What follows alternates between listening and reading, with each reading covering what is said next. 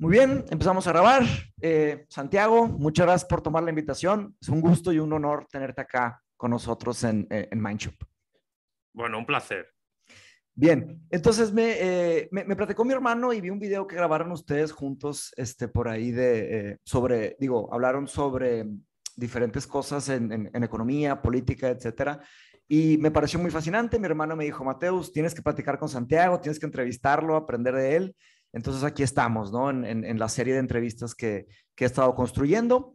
Y te platico un poquito del formato que, bueno, ya platicamos, ¿no? Tuvimos una, una conversación ahí previa pero eh, para también los que sean nuevos para este formato, básicamente eh, tengo una serie de preguntas que, que, que te vamos a hacer, Santiago. Y, y, nada, sí, una conversación tranquila, ¿no? Se trata más bien de, de entender eh, cómo ha sido tu trabajo, cómo piensas, qué sigue eh, en tus próximos pasos.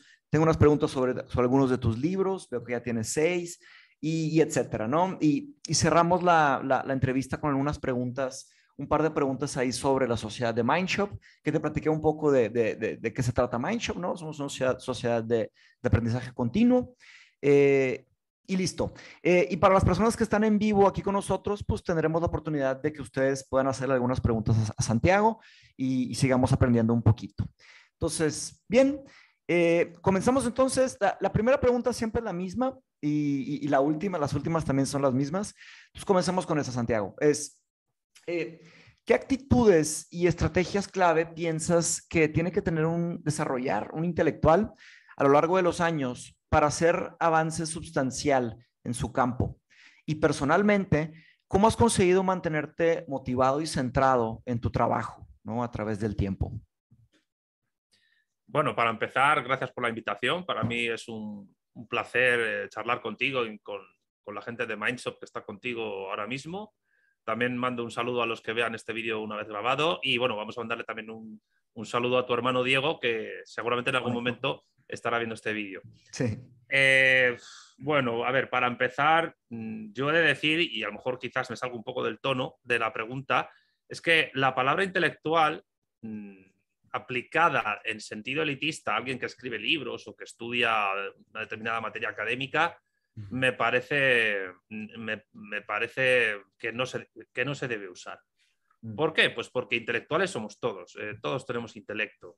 Y eh, la metodología de trabajo y la metodología que una, que, una persona que, como yo, que se dedica a lo que se dedica, necesita para profundizar y mejorar en su, en su disciplina, pues es la misma que puede necesitar eh, un carpintero para mejorar en la carpintería, un fontanero para mejorar en la fontanería, un albañil para mejorar en la albañilería o un agricultor para mejorar en, el cultivo del campo o un ganadero en la ganadería, etcétera. Es decir, cualquier profesional eh, tiene intelecto suficiente para conocer cualquier tipo de verdad y, luego ya la única diferencia que puede haber a mi juicio es eh, pues el, tiempo que se dispone para mejorar en ese campo para ampliar en otros. Y y yo, por tanto, lo que diría es que mm, como todos tenemos intelecto y todos somos intelectuales, pues cualquier persona puede desarrollar ese intelecto eh, en mayor o menor grado, dependiendo de sus circunstancias, a cualquier tarea que esté,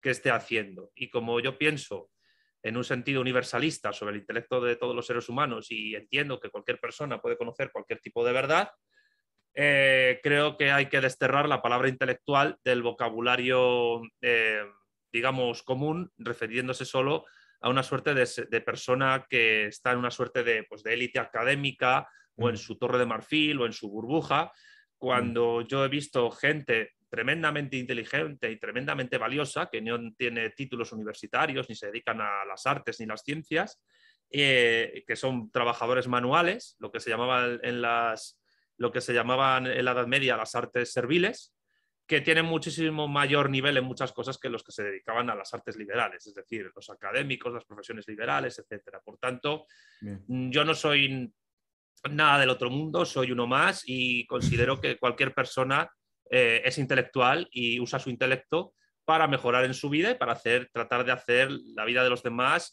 más agradable. Bien, excelente, bien, bien planteado. Y, y sobre lo segundo, ¿cómo, ¿cómo, ha sido para ti mantenerte eh, centrado en tu trabajo, en lo que te dedicas como, como escritor, como pensador? ¿Cómo ha sido para ti este, a través de los años?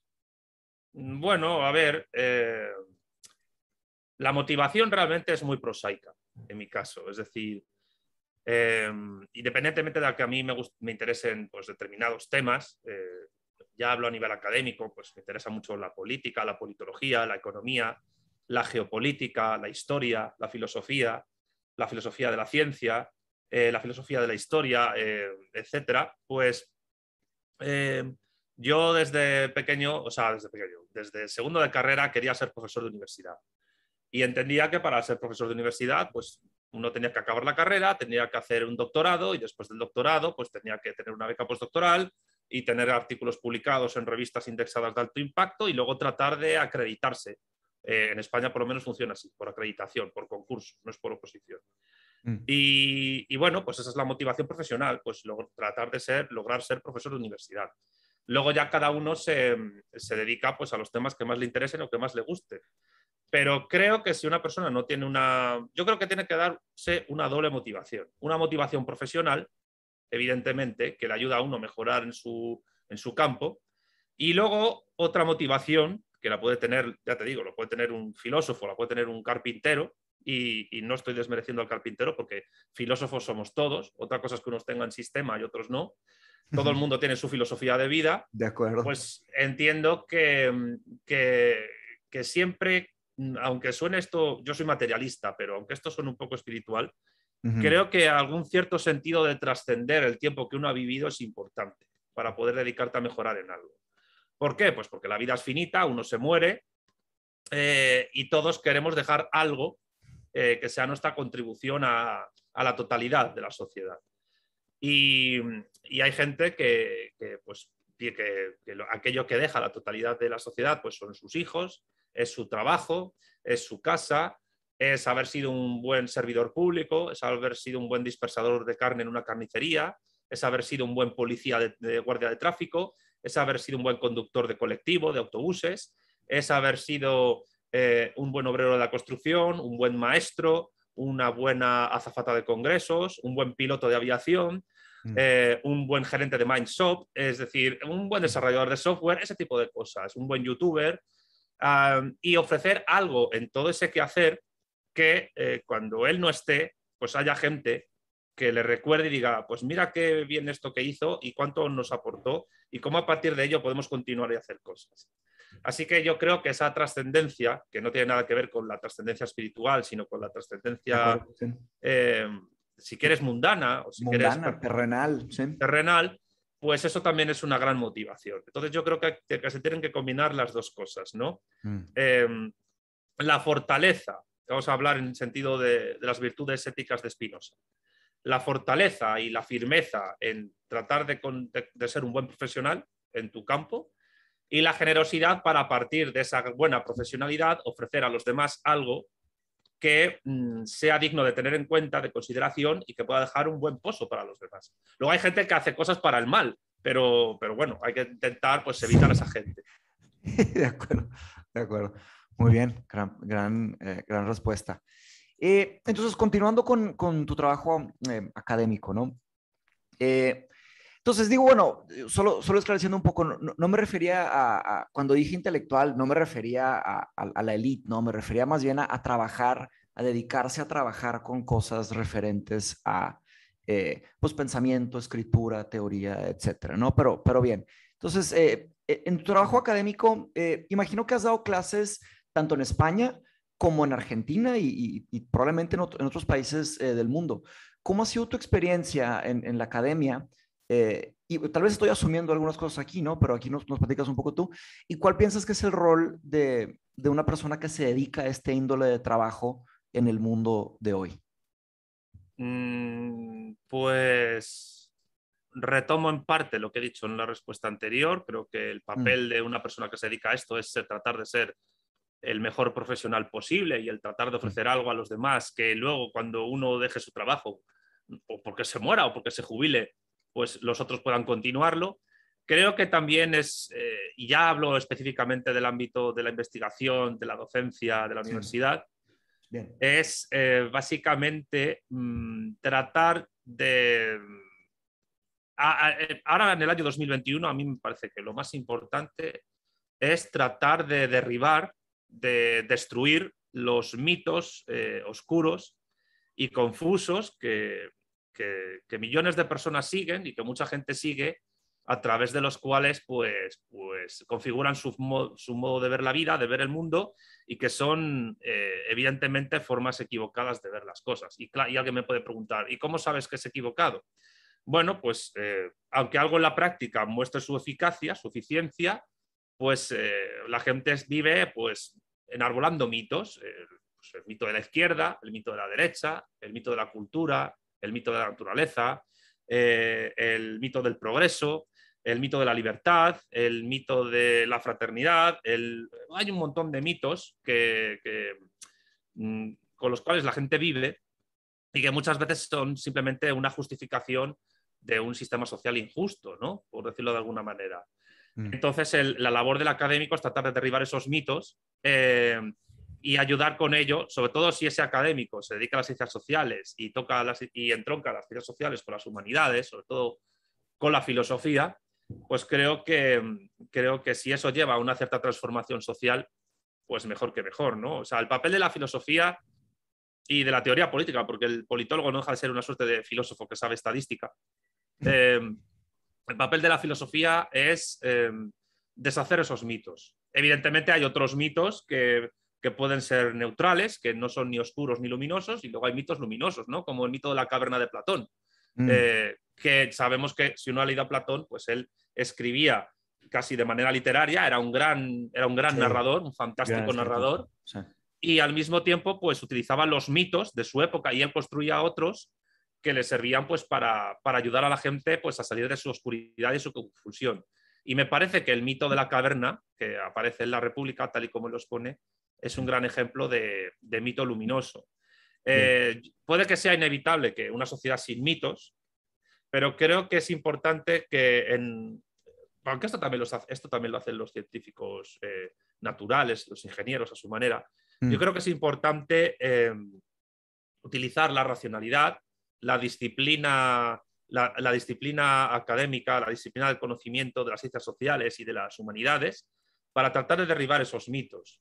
Y es una tarea ardua, muchas veces solitaria, muchas veces incomprendida, porque ya sabes que que en la República, pues cuando, cuando el que sale de la caverna pues intenta volver para contarles a los que están adentro sí, probablemente lo que hay afuera, probablemente lo quieran matar. lo que dice Platón, ¿no? Sí, se, imagina que probablemente lo vayan a, matar. Claro, entonces eh, digamos que esa es la, la parte riesgosa que, que, uno tiene que asumir, ¿no? Que, mm, que, salir de la caverna es un, es un proceso difícil, y luego querer volver a ella para hablar a tus coetáneos sobre lo que has visto, em, puede ser doblemente difícil, porque algunos te harán caso, otros no te harán caso, otros, otros intentarán cancelarte, como dicen ahora. Mm. Eh, o pensarán que, que, uno está loco, ¿verdad? También. Sí, sí, o pensarán que uno está loco. Sí. Y, y, bueno, pues, pues digamos que, que esa es la parte, la parte difícil del asunto. Pero bueno, Platón también fue a Siracusa a intentar imponer su república.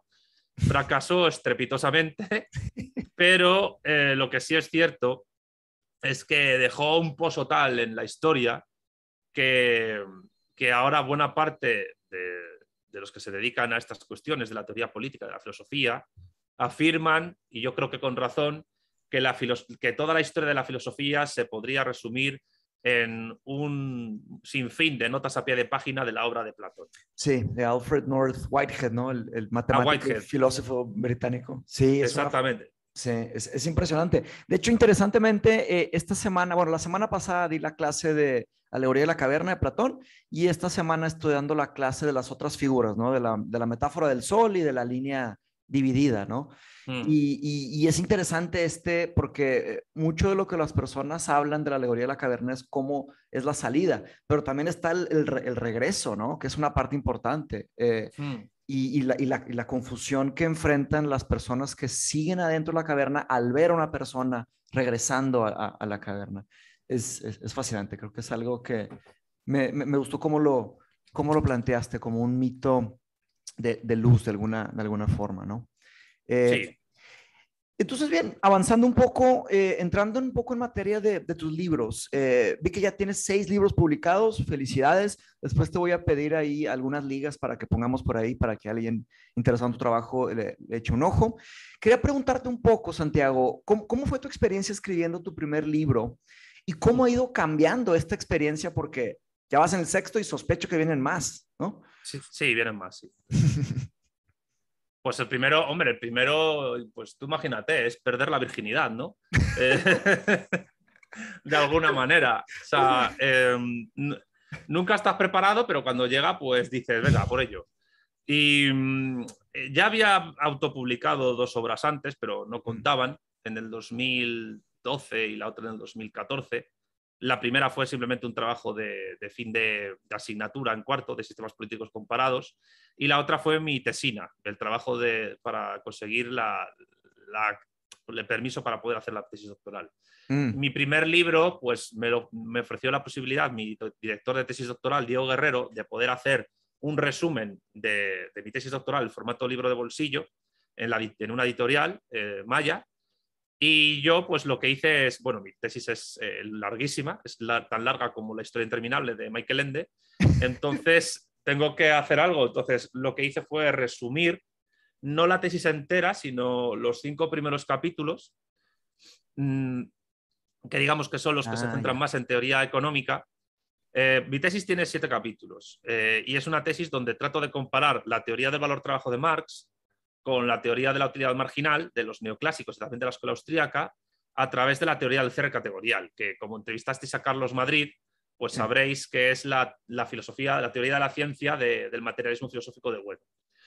Eh, los cinco primeros capítulos se centran en el análisis básicamente nosiológico, empírico de esa comparación y eso fue lo que, eso fue lo que resumí en mi primer libro que se llama Trabajo, Utilidad y Verdad y que Maya editó en el año 2015, un año después de doctorarme. Quedaban otros dos capítulos que los que con el tiempo los he ido repasando y cambiando y mm. adaptando ya a un contexto de fusión de la filosofía de Bueno con la de Marx, que yo llamo materialismo político, mm. y después de bastantes años, pues ese libro ha salido, es el sexto, y es La Vuelta del Revés de Marx que publicó el año pasado el viejo topo. Sí, y entre medias pues, ha habido otros cuatro. Tengo unas preguntas sobre, ese, sobre ese libro en específico. Pero bien, entonces, ¿cómo ha ido? Disculpa, adelante. ¿Cómo ha ido el proceso de escribir libros? Ah, el proceso, sí, ¿cómo, cómo ha ido, este, o sea, eh, tal vez la selección de las preguntas, cómo ha, cómo ha ido cambiando y, y tal vez qué, qué, sigue, ¿no? Digo, si es que puedes revelar un poco de... de, Bueno, sí, puedo decir algo. Em, a ver, mm. eh, son seis libros y de los seis, tres han sido escritos por, motivación propia, el mm. primero, el sexto y el segundo. El segundo es el marxismo y la cuestión nacional española, que editó el viejo Topo, em, que básicamente pues, fue un libro que, donde yo quería confrontar desde, la, desde el propio materialismo histórico de Marx y desde el marxismo-leninismo con las tradicionales ideas que desde el marxismo en España y desde los partidos comunistas han tenido sobre la idea de nación y de Estado. Mm. Eh, y yo me daba cuenta de que lo que se decía en los textos clásicos en la doctrina del marxismo no tiene nada que ver con lo que estos partidos hacen. Y entonces ese, ese libro, que se sigue vendiendo, se publicó en el 2017, dos años después del primero, pues, em, pues digamos que fue un misil contra esta gente, mm, eh, eh, lanzado por mí directamente. Sí. Era, yo quería, hacer, sinceramente lo digo, quería hacerles el mayor daño posible y creo que lo he conseguido. Y luego ya los tres siguientes libros son por encargo que es, o sea, mm, es, ya es una situación diferente. Hay una editorial que se llama Nautilus, que se dedica a la divulgación y que tiene pues eh, varias colecciones en su, en su, seno. Yo tenía un, un, amigo que estuvo en mi tribunal de tesis doctoral, Vicente Caballero de la Torre, un gran filósofo, un magnífico filósofo, que ha publicado en esta editorial tres libros, eh, La filosofía en 100 preguntas, Breve historia de la filosofía occidental y La psicología en 100 preguntas, porque además es un gran experto en psicología pero vista desde la crítica filosófica. Y su tesis doctoral va sobre neuroeconomía y psicoeconomía y me parece, me parece un libro fantástico, ¿no? Los tres. Pues me, permitió la posibilidad eh, de publicar ahí tres libros por encargo. El, tercero, La economía en 100 preguntas, eh, se publicó en 2018 El segundo, Breve Historia de la Economía, se publicó en 2019 y se publicó poco antes de ir a Argentina con la beca postdoctoral. Y luego en 2020, unos meses antes de la vuelta del revés de Marx, se publicó el penúltimo, el quinto, La política en 100 preguntas. Entonces, esos libros, el de la economía y el de la política, pues tú imagínate el formato, pues son 10 capítulos, cada capítulo con una serie de preguntas, pero las preguntas sirven como de epígrafe para desarrollar un tema. Mm. Eh, en el primer caso de la economía, de la disciplina de la economía, y en el segundo caso de la política. Mientras que Breve Historia de la, Economía, pues es un libro muy breve, muy, bueno, breve, una cosita de bolsillo, donde trato de narrar todo el desarrollo humano a través de, la producción de cosas, que luego ha permitido construir el campo económico, y que va básicamente del Australopithecus hasta Internet. Y donde trato de, de, pues, de ofrecer una visión materialista de, los modos de producción, tal y como se desarrollan en la historia, y sus transiciones. Y esos tres libros de Nautilus, pues no sé si estás en México, pero en México se pueden, se pueden conseguir porque Nautilus distribuye por allí. Mm, y, y, nada, y los próximos libros, pues ahora en diciembre tengo que empezar el séptimo, eh, pero de momento no puedo contar de qué va.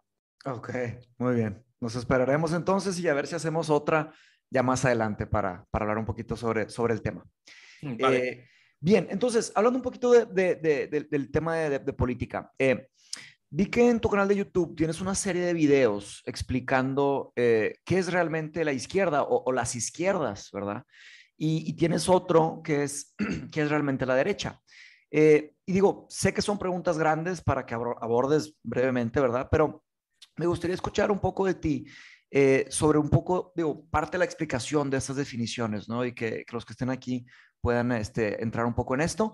Y también las implicaciones de, del hecho de que no todas las personas tienen este entendimiento de las izquierdas y, la derecha, ¿verdad? Eh, ¿qué, qué, implica esto, ¿no? En un, en un, en un nivel eh, general, ¿no? Para las personas eh, en el día a día, ¿no? bueno, yo creo que para empezar habría que decir que actualmente la distinción izquierda-derecha, que es una mm. distinción clásica en política, e histórica que surge con la Revolución Francesa. A la izquierda se sentaban eh, los partidarios de, pues de, que el tercer Estado tuviera más peso en, Francia y a la derecha los partidarios que se mantuviera todo como estaba, pues es una distinción que cada vez es menos política y más sociológica. Eh, se ha llegado a un punto tal que la fusión eh, o la confusión, mejor dicho, entre lo que son las izquierdas y lo que es la derecha es cada vez mayor hasta el punto que actualmente te encuentras personas que no lo saben, que se adscriben en la izquierda y defienden ideas de derecha y viceversa, personas que no lo saben, se adscriben en la derecha y defienden ideas de izquierda, porque todo se ha mezclado en el capitalismo, la democracia y más pues después de las dos guerras mundiales y particularmente después de la caída de la Unión Soviética. Mm. Eh, sin embargo, estos vídeos, que con ellos empecé realmente a darle duro al canal, aunque vendrán más vídeos en el futuro, pues yo he tratado de, exponer, o estoy tratando de exponer, la teoría sobre la izquierda y sobre la derecha que, bueno, desarrolla sus libros El mito de la izquierda y El mito de la derecha.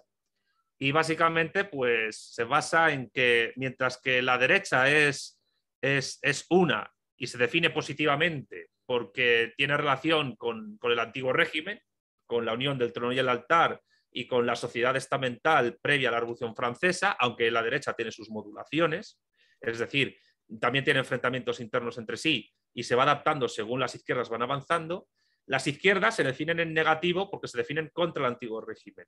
Y, y además las izquierdas tienen proyectos que son racionalistas o pretenden ser racionalistas y universalistas, mientras que las derechas pueden ser universalistas si son religiosas, pero normalmente suelen ser particularistas. Sus proyectos son para una casta determinada, para una clase determinada mm. o para una etnia y una, o, en clave racista para una raza determinada. Em, bueno distingue en el caso de las derechas, las derechas alineadas con el antiguo régimen y las no alineadas. Ahora mismo estamos tratando en el canal las alineadas. Eh, queda por ver la derecha socialista, que se verá, que estoy montándolo ahora, esta, esta mañana montándolo. Y luego las derechas no alineadas con el antiguo régimen, que son, que aunque no se definen por, defender la unión del trono y el altar, tienen elementos particularistas o irracionalistas en sus ideas.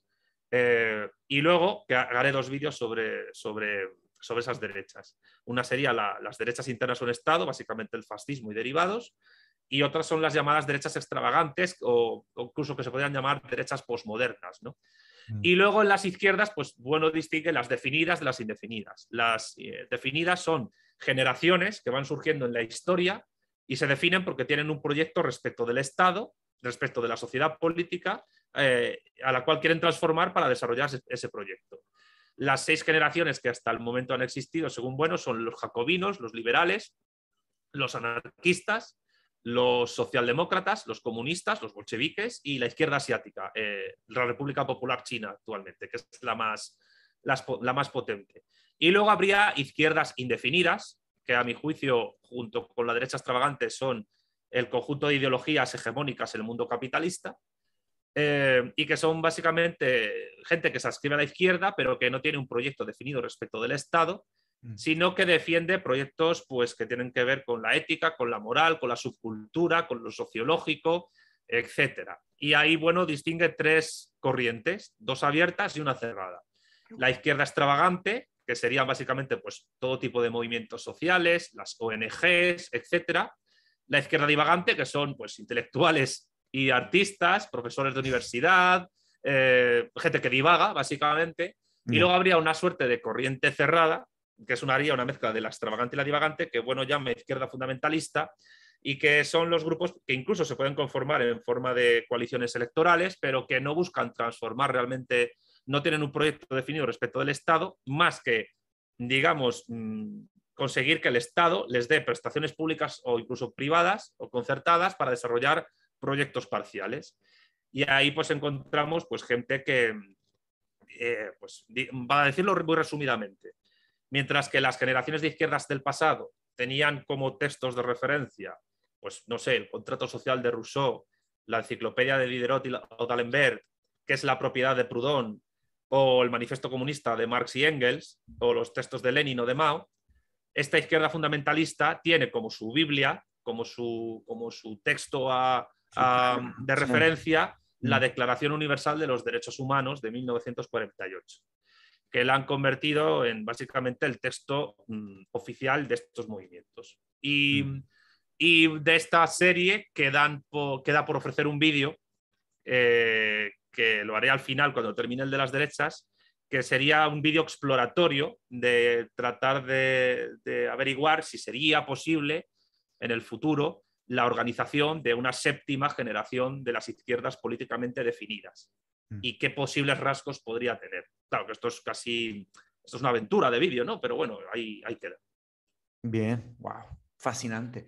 Es que es, que es impresionante la, la, complejidad de todo esto por detrás, ¿no? Y luego pues es muy difícil porque eh, en verdad, ¿dónde está el acceso a este, a este conocimiento? ¿no? Es algo complicado para, para una persona que, que, que no está adentrada en todo esto, ¿no? De verdad. Pienso que es algo, algo, complicado que ha estado sucediendo, ¿no? Cómo se ha ido eh, poniendo tan complejo el, eh, todos estos temas.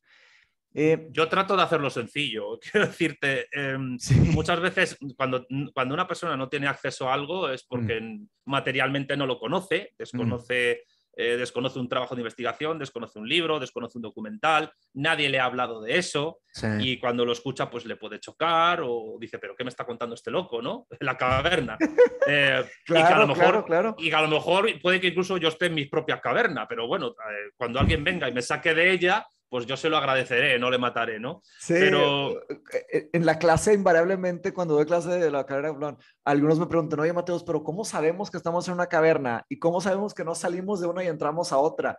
Y dije, bueno, pues ese es el reto, ¿no? Esa es la pregunta, este, de, ir verdaderamente, pues, como abriendo conciencia, ir entendiendo más cosas y, nuevas cosas, ¿no? Pienso que siempre es fascinante. Eh. Es complicado porque, ¿sabes? O sea, pongamos este símil. Eh, la, oscuridad de la caverna no te deja ver, mm. pero una luz cegadora tampoco. Eh, entonces, ¿qué es peor? Pues, pues a lo mejor en la caverna te acostumbras a la oscuridad y la luz cegadora te deja ciego para siempre.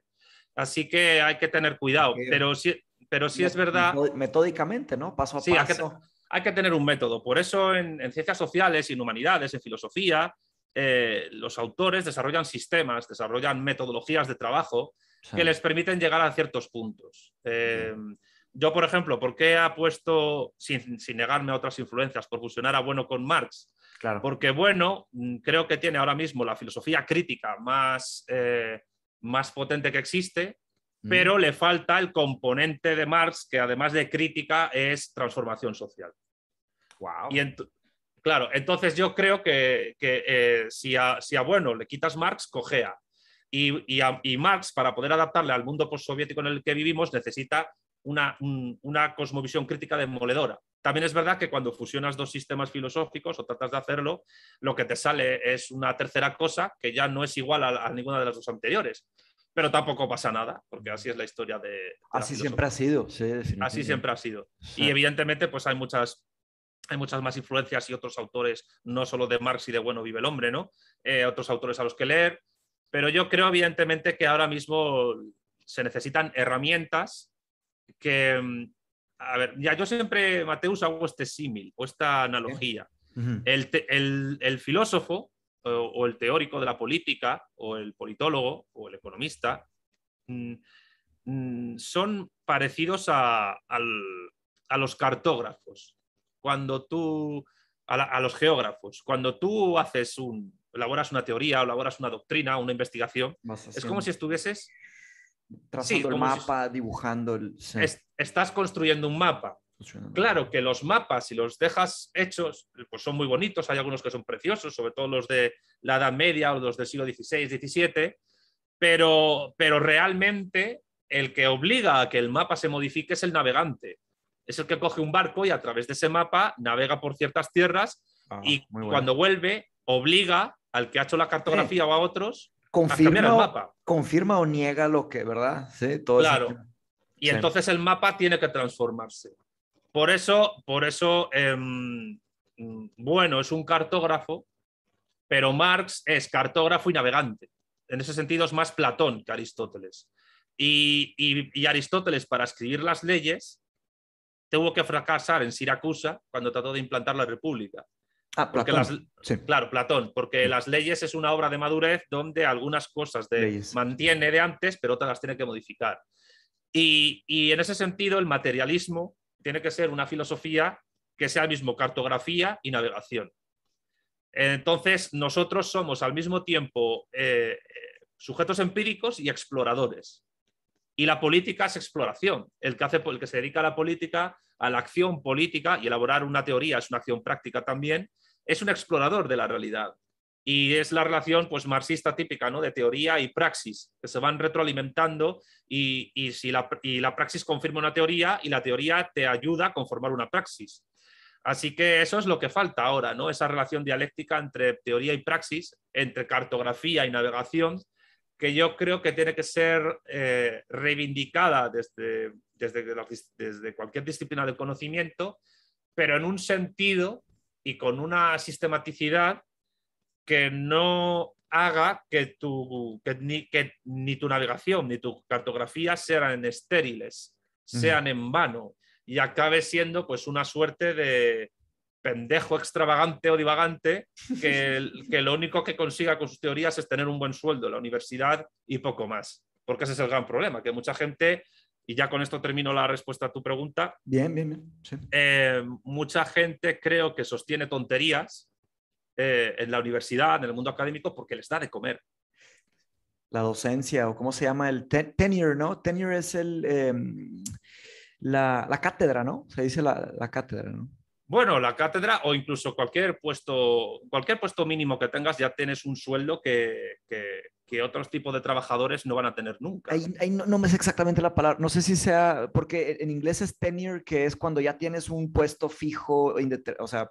Sí, eso en seguro. España se llama profesor titular. Profesor titular, eso, mm. es, eso sí. Claro, pero también hay, ayudan profesores eh, que están por debajo del profesor titular que mm. defienden ideas claro. que a, a algunos se las creen y otros simplemente las manejan porque les da de comer y les permite eh, eh, ascender socialmente en, en, la universidad. De acuerdo, es un tema de, de, de digamos, de, de, ambición ahí eh, para conseguir lo que sigue, deben de suscribirse a ciertas ideas de lo que el departamento se suscribe, por ejemplo. ¿no? Claro, mira, yo creo que una de las cosas buenas que tiene una iniciativa como la tuya eh, mm. es que no tiene por qué, mm, y esto lo digo independientemente de que a lo mejor también tiene una iniciativa como Mindshop sus limitaciones. Como, Mm, claro. no, es, no es una crítica, es una realidad. Bien. Pero lo bueno es que mm, el, el ámbito académico formal de la enseñanza, de mm, tanto la universidad como el bachillerato, como la enseñanza secundaria, eh, uno tiene que ser capaz de cuestionar mm, qué es lo que se está enseñando, o incluso más importante, cómo se está enseñando. A mí me parece que es muy grave eh, cómo los pedagogos están teniendo cada vez un peso mayor por encima de los que enseñan una materia. Eh, como si fuesen- ¿Pedagogos? ¿A qué te refieres con pedagogos? Pedagogos me refiero a los profesionales que se dedican a la pedagogía, que se dedican a, a decirle a un docente cómo tiene que enseñar para que el Ah, alumno se ya. sienta, eh, se sienta bien, conecte con las ideas, no tenga ningún trauma personal, Ya. etcétera. Yo, además, abro pequeño paréntesis, soy un gran defensor de los traumas psicológicos, no porque, no porque crea que la gente deba sufrir con ellos, sino porque creo que muchas veces tener un trauma es algo positivo para que una persona se supere a sí mismo y llegue a un punto superior de elevación. Bien, de Y acuerdo. si ahora... eh, no, De- ¿Me he de- explicado? Siempre y cuando la persona tenga la, la estructura física para soportar dicho trauma y no la rompa, Sí. ¿verdad? Por supuesto, pero quiero decir que yo qué sé, que a ti te dan miedo las alturas, pues, mm, pues luego te haces en, en paracaídas o simplemente pues te dedicas a otra cosa, eres un gran minero, yo qué sé. Pero el, te- el tema es que em, ahora con tal de evitar que la gente joven, los adolescentes, pues tengan mm, sus traumas psicológicos o tengan pues algún tipo de experiencia que les haga infelices, Ah, Eh, sí, los-. Los pedagogos se dedican en las escuelas a tratar de evitar eso. burbujas o Sí, claro, el rollo este que se lleva tanto en Estados Unidos, los espacios seguros. los ¿no? safe, safe spaces. Es, Pero es que es- es- eso es lo peor que puede haber, porque es, es un mundo feliz, es una distopía. Es decir, De ningún acuerdo. espacio es seguro. Claro, el mundo es muy peligroso y muy difícil. A ver, tú te, más- puedes, tú te puedes matar resbalándote en la bañera de tu casa. 100%. Ah, entonces, mm, mm, ¿cómo vas a hacer un espacio seguro de mejor no oigo determinadas ideas que me hagan un triggered, como dicen en Estados Unidos, que me queden hay un trauma? No, Sí, no, no, vamos a ver. Eh, la vida es una sucesión de experiencias de todo tipo, positivas y negativas. Eh, y algunas son tremendamente dolorosas, pero es que en la vida el dolor, el sufrimiento, mm, no es que haya que hacer de ello un panegírico, ni te tenga por qué, ni tienes por qué acostumbrarte a ello, pero mm, sí, eh, yo creo que mm, la mejor manera de, de- de saber cómo ir a la superficie es tocar fondo. Y cuando una persona ha tocado fondo, ya ha tocado con sus manos el fondo, puede utilizar el fondo para impulsarse y, Y ver volver a, a flote al mar. Sí. Y el problema que yo creo que está ocurriendo ahora mismo en, en la educación es que se están enseñando cosas a través de, de- de la pedagogía y de otros instrumentos de otras ideologí- y de otras ideologías que no le permiten a la gente entender que en la historia, en, la historia de las ideas, en la historia de las sociedades, hay momentos duros y difíciles que, sin embargo, han permitido llegar a donde estamos.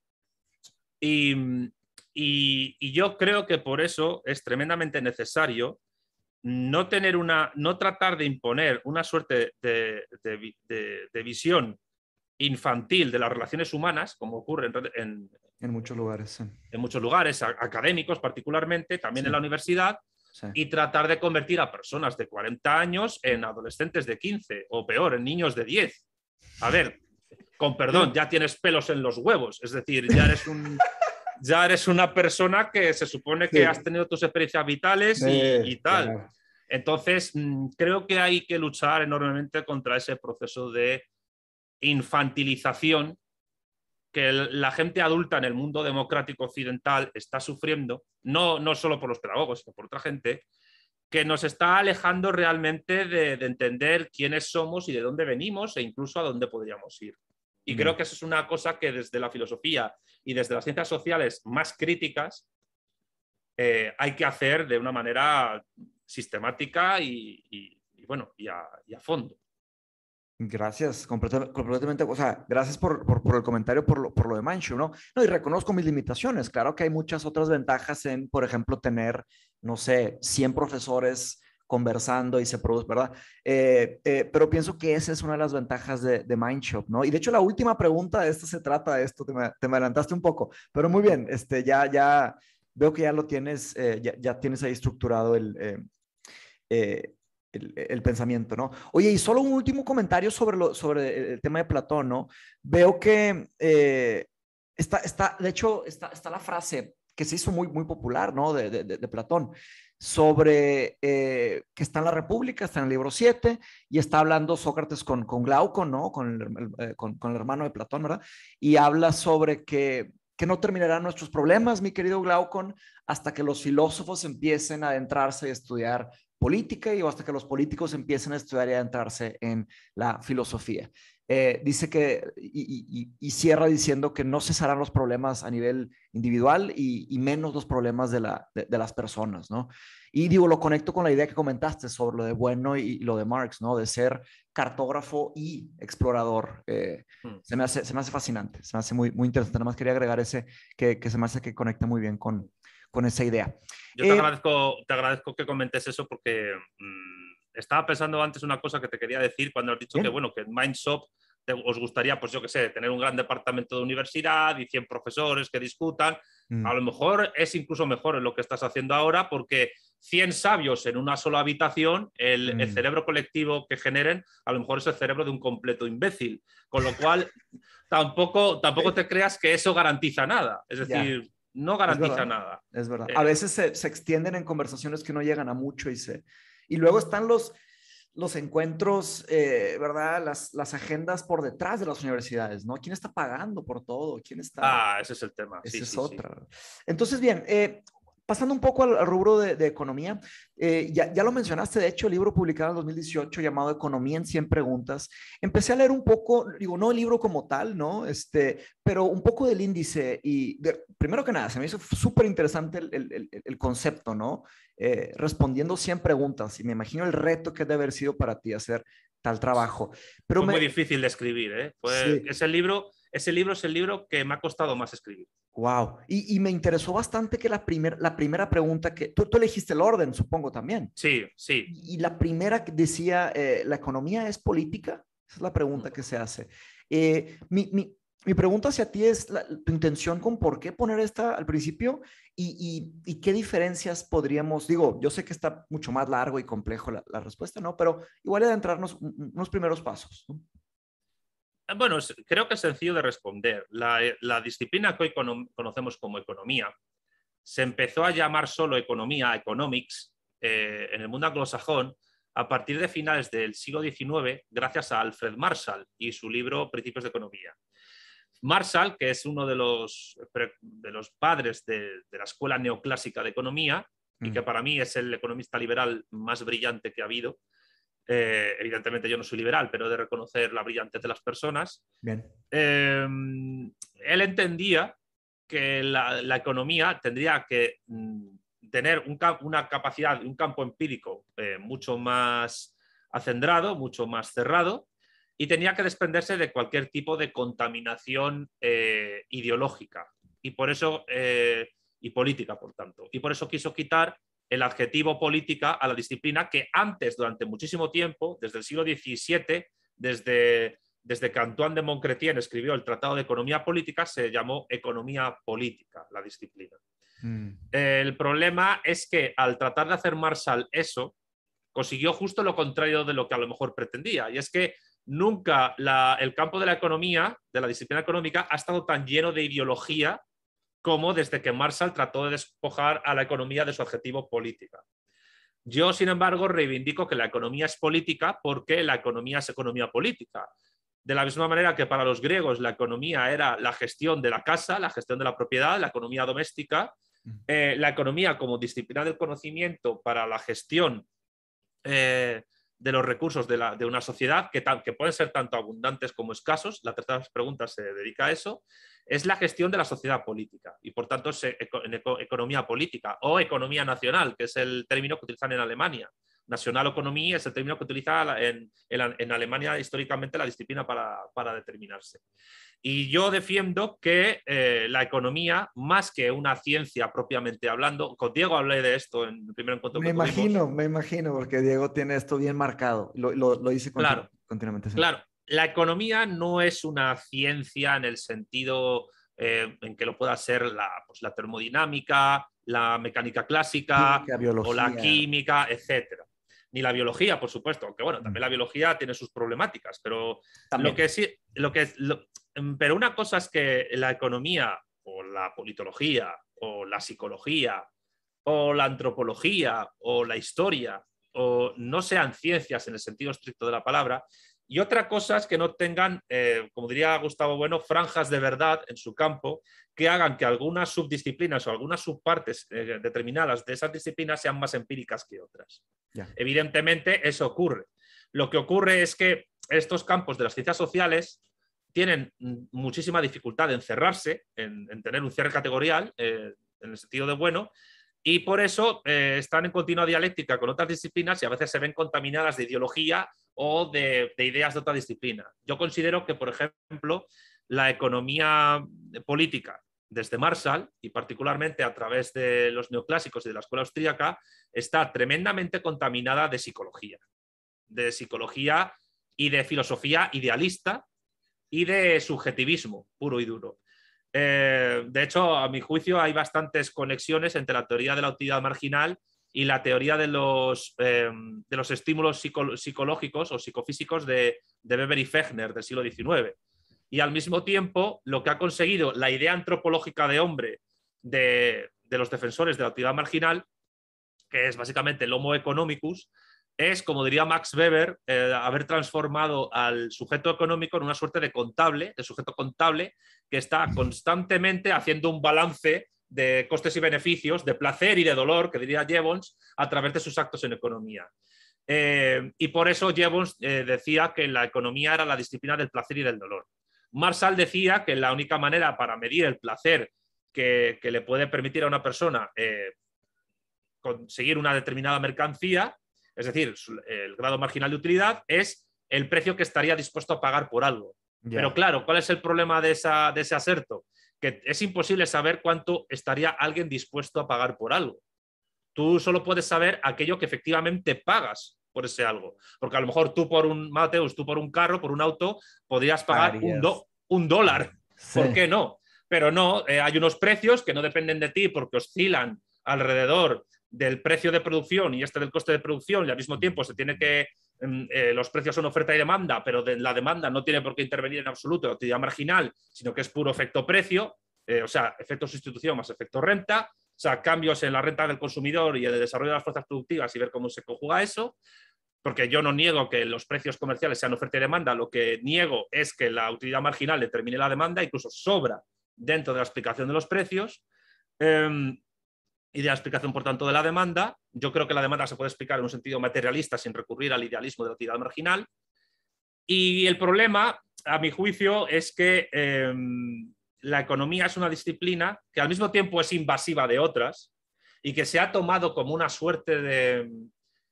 Esto ya lo estudió Marx, por eso el título El Capital, crítica de la economía política.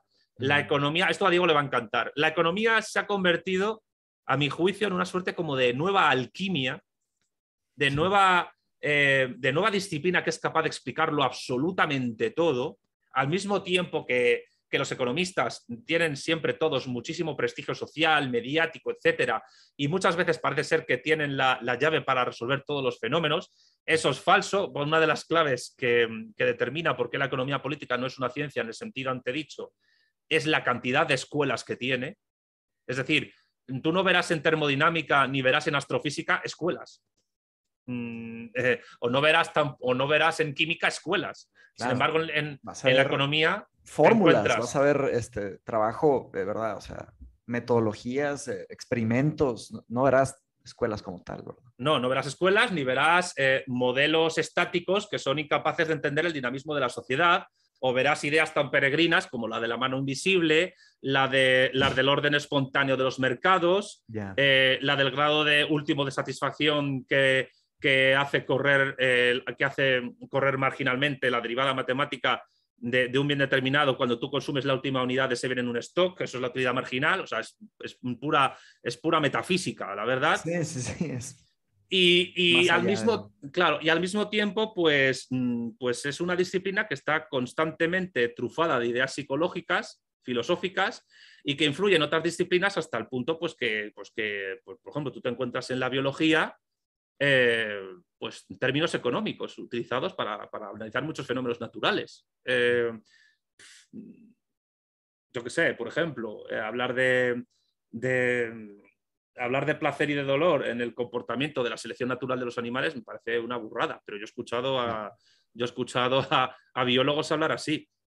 Eh, incluso influye socialmente. O sea, yo, por ejemplo, recuerdo que hubo una época en el metro de Madrid, en el subterráneo de Madrid, que mm, hace muchos años que se empezó a poner em, eh, publicidad de empresas en las estaciones y en, vez de llegar a, la Puerta del Sol, llegas a Puerta del Sol Vodafone, que era una marca de celulares. No, en la estación se llamaba. En la estación, sí. Y, la, y la gente pensaba, bueno, mientras eso me haga que el, mientras eso haga que el precio del, del metro baje, no, les importa.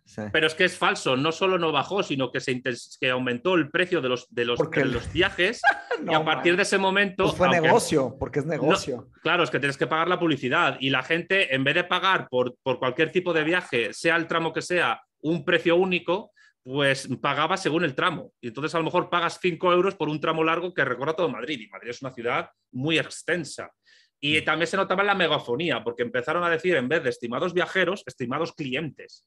Y, claro, y entonces tú ves ahí las conexiones de, el lenguaje, del lenguaje y dices, es, que, es, que rezuma una cosa aquí.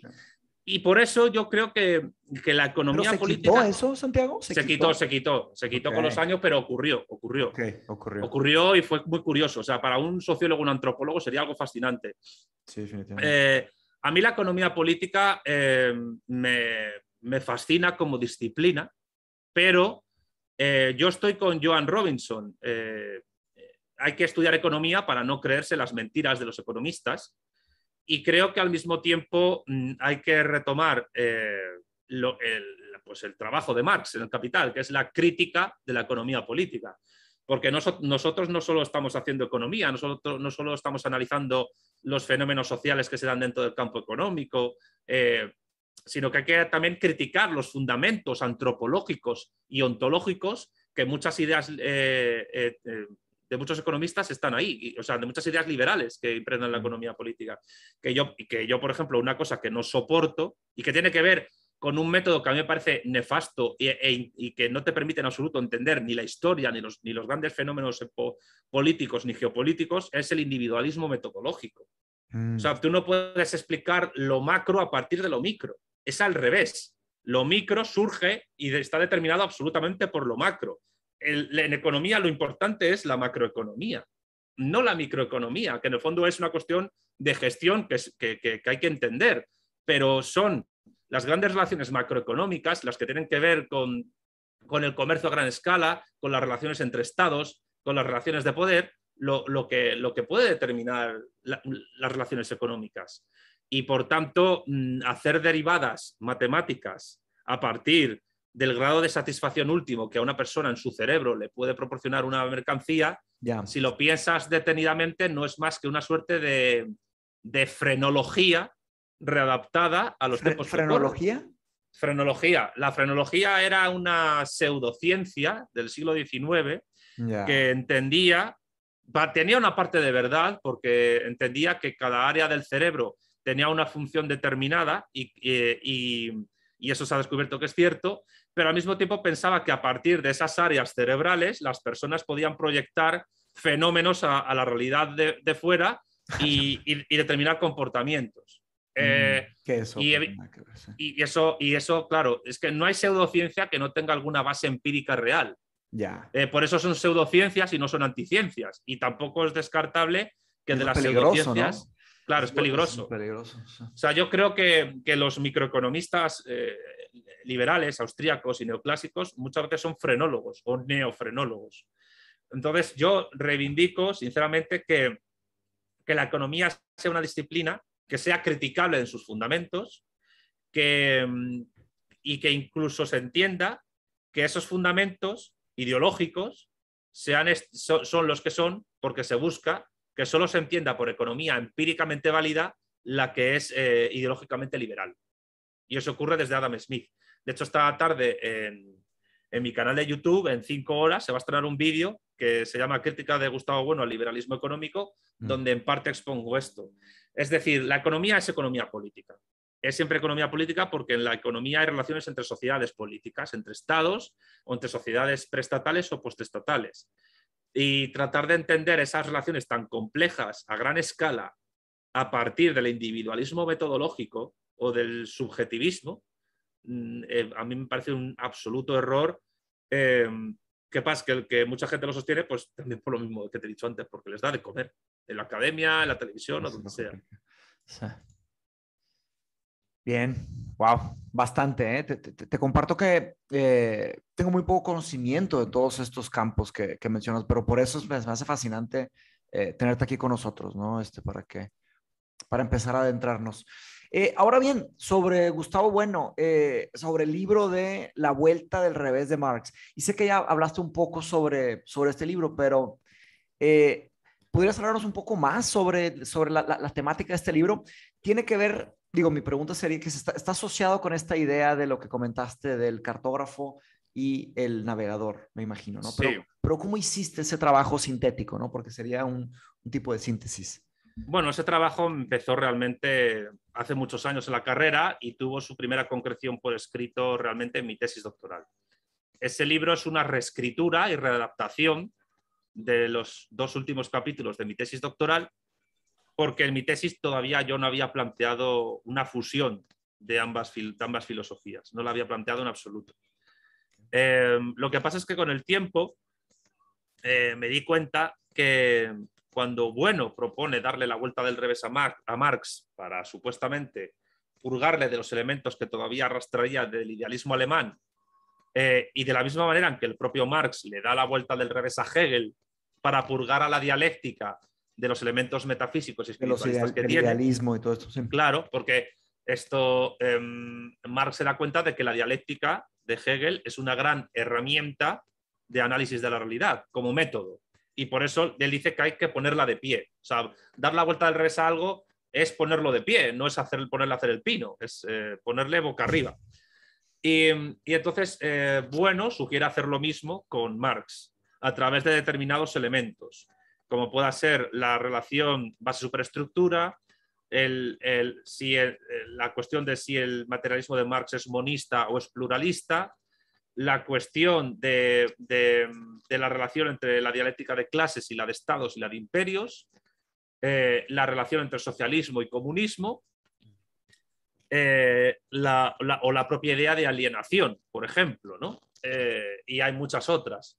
La cuestión es que Mm, yo me di cuenta con el tiempo, leyendo no solo a Marx, sino a otros clásicos del marxismo, que esa propuesta de vuelta del revés de Marx eh, que Bueno propone es el propio Marx y los propios discípulos, incluso Engels, de Marx, los que la van realizando no en ejercicio, pero sí en representación, es decir, no con los términos que utiliza Gustavo Bueno, sino con otros, pero está ahí, eh, a medida que va avanzando el desarrollo del marxismo. Si bien es verdad que al no, no haberse hecho en ejercicio, sino en representación, eso puede llevar en muchos casos a confusión por parte de alguna gente que se llama marxista, lo que se llama el marxismo vulgar.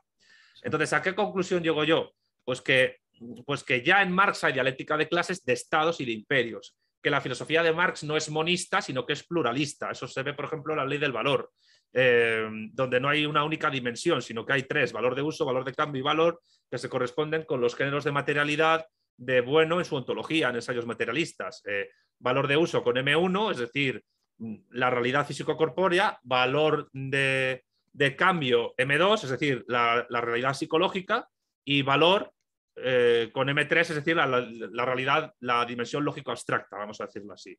Y por tanto, en Marx hay un pluralismo ontológico de la materia Mm. Eh, que luego Lenin en el materialismo y empiriocriticismo la, lo profundiza cuando dice que la, que, que, la materia es infinita en profundidad y que es plural. De hecho, en el diamat soviético había dos vertientes, la hegemónica monista, pero luego hubo otra pluralista. Eh, y bueno, y luego la relación base-superestructura, que bueno, dice que son conceptos conjugados y que de la misma manera en que la base influye en la superestructura, la superestructura influye en la base. Influye la base. Y, o sea, es decir, una metáfora orgánica en vez de arquitectónica, la base sería el esqueleto, la superestructura el resto de tejidos, los músculos, la piel, los órganos, etc. O la base son las raíces del árbol y la superestructura son las ramas y las hojas que, permiten a la planta realizar la fotosíntesis y recoger la lluvia, los rayos del sol para vivir. Pues esas metáforas orgánicas ya las puedes encontrar en Lenin o en Gramsci. Con lo cual, y, mm. ya eh, Engels tiene una carta donde afirma que, la, superestructura es tan importante como la base. Eh, lo único que la base determina la, la, realidad económica superestructural, pero la superestructura retroalimenta la base. Con lo cual ya son conceptos conjugados en el Marx y en el resto de marxistas. Em, al mismo tiempo, la idea de comunismo en la crítica del programa de Gotha no es una sociedad anarquista final em, a la que se llegue pues, en un proceso teleológico, en absoluto. En Marx la revolución, eh, en Marx la revolución es una posibilidad debido al conflicto capital-trabajo, pero que en momentos de contradicción dialéctica se convierte en necesidad, aunque puede darse o no, necesidad sobre todo para el proletariado. Eh, y por tanto hay que, hay que redefinir lo que es sociedad socialista y lo que es sociedad comunista, eh, partiendo de la crítica del programa de Gotha, que en realidad es un texto que no se, que no se aleja mucho de la perspectiva de sociedad política postestatal que Bueno eh, ofrece en su primer ensayo sobre las categorías de las ciencias políticas. Mm. Em, y luego sobre la idea de alienación, pues eh, tiene que ver con, es verdad que hay una analogía entre la idea de alienación y la idea de enajenación, de locura, de locura objetual y subjetual a través de ciertas ideologías. Eh, bueno propone la idea de individuo flotante como individuo enajenado. También yo propongo otra idea que además de la del flotante, que es el enajenado, es la del individuo hundido, que es el individuo que es consciente de su situación, pero, pero que es un, sujeto prostrado por determinados poderes políticos y económicos, eh, eh, casi en el régimen de semisclavitud, pero es que al mismo tiempo la alienación en Marx es un extrañamiento en tanto que el sujeto es enajenado, extrañado, alienado. De sí mismo. no, del sí mismo no, del fruto de su trabajo. Ah, esa es otra, sí. Del fruto de su trabajo, que es un trabajo organizado socialmente, pero que no le llega a él directamente ni él lo gestiona, sino que es a través del mercado, del Estado, como llega indirectamente a través del consumo a otras personas o incluso a él.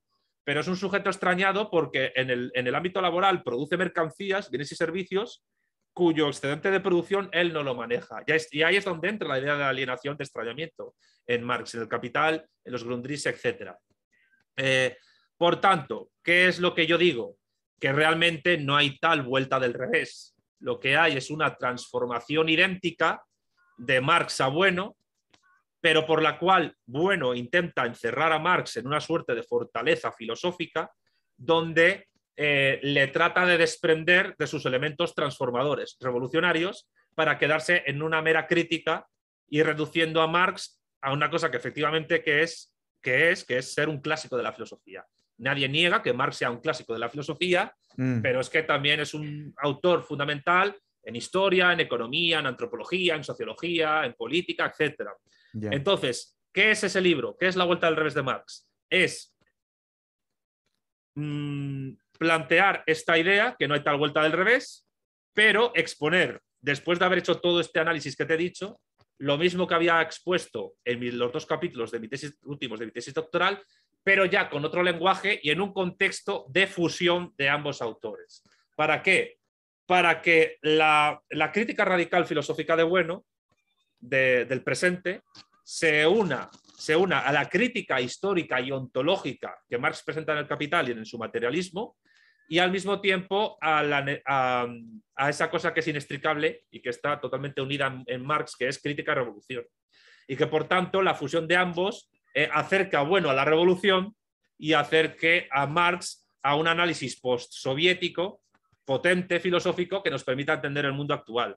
Y esa fusión de materialismo histórico más materialismo filosófico, yo la llamo materialismo político, para que no sea simplemente eh, un análisis filosófico, sino tiene que ser algo de transformación política real, con una cartografía. Es decir, yo lo que ofrezco es una cartografía, si mi libro es tremendamente platónico, es una, una cartografía que permita a los que naveguen hacer la travesía, hace, modificar el mapa en todo caso, porque yo digo al final del libro eh, que, lo que yo ofrezco eh, no es un fin, sino que es un comienzo. Y, y, la cuestión, y con esto acabo, es que, em, mm, bueno, la tesis 11 sobre Feuerbach, ya la conoces, ¿no? Los filósofos han limitado a interpretar el mundo de distintos modos. Claro, de lo que se trata. El fin es cambiarlo, ¿no? lo que, de lo que se trata es de transformarlo. pues evidentemente, claro, la filosofía de bueno no pretende transformar el mundo e incluso Bueno Mm, considera que todos los filósofos han tratado de transformar el mundo en algún momento, cosa que en parte es cierta, pero siempre de una manera oblicua. O sea, quiero decir, no es lo mismo Platón yendo a Siracusa.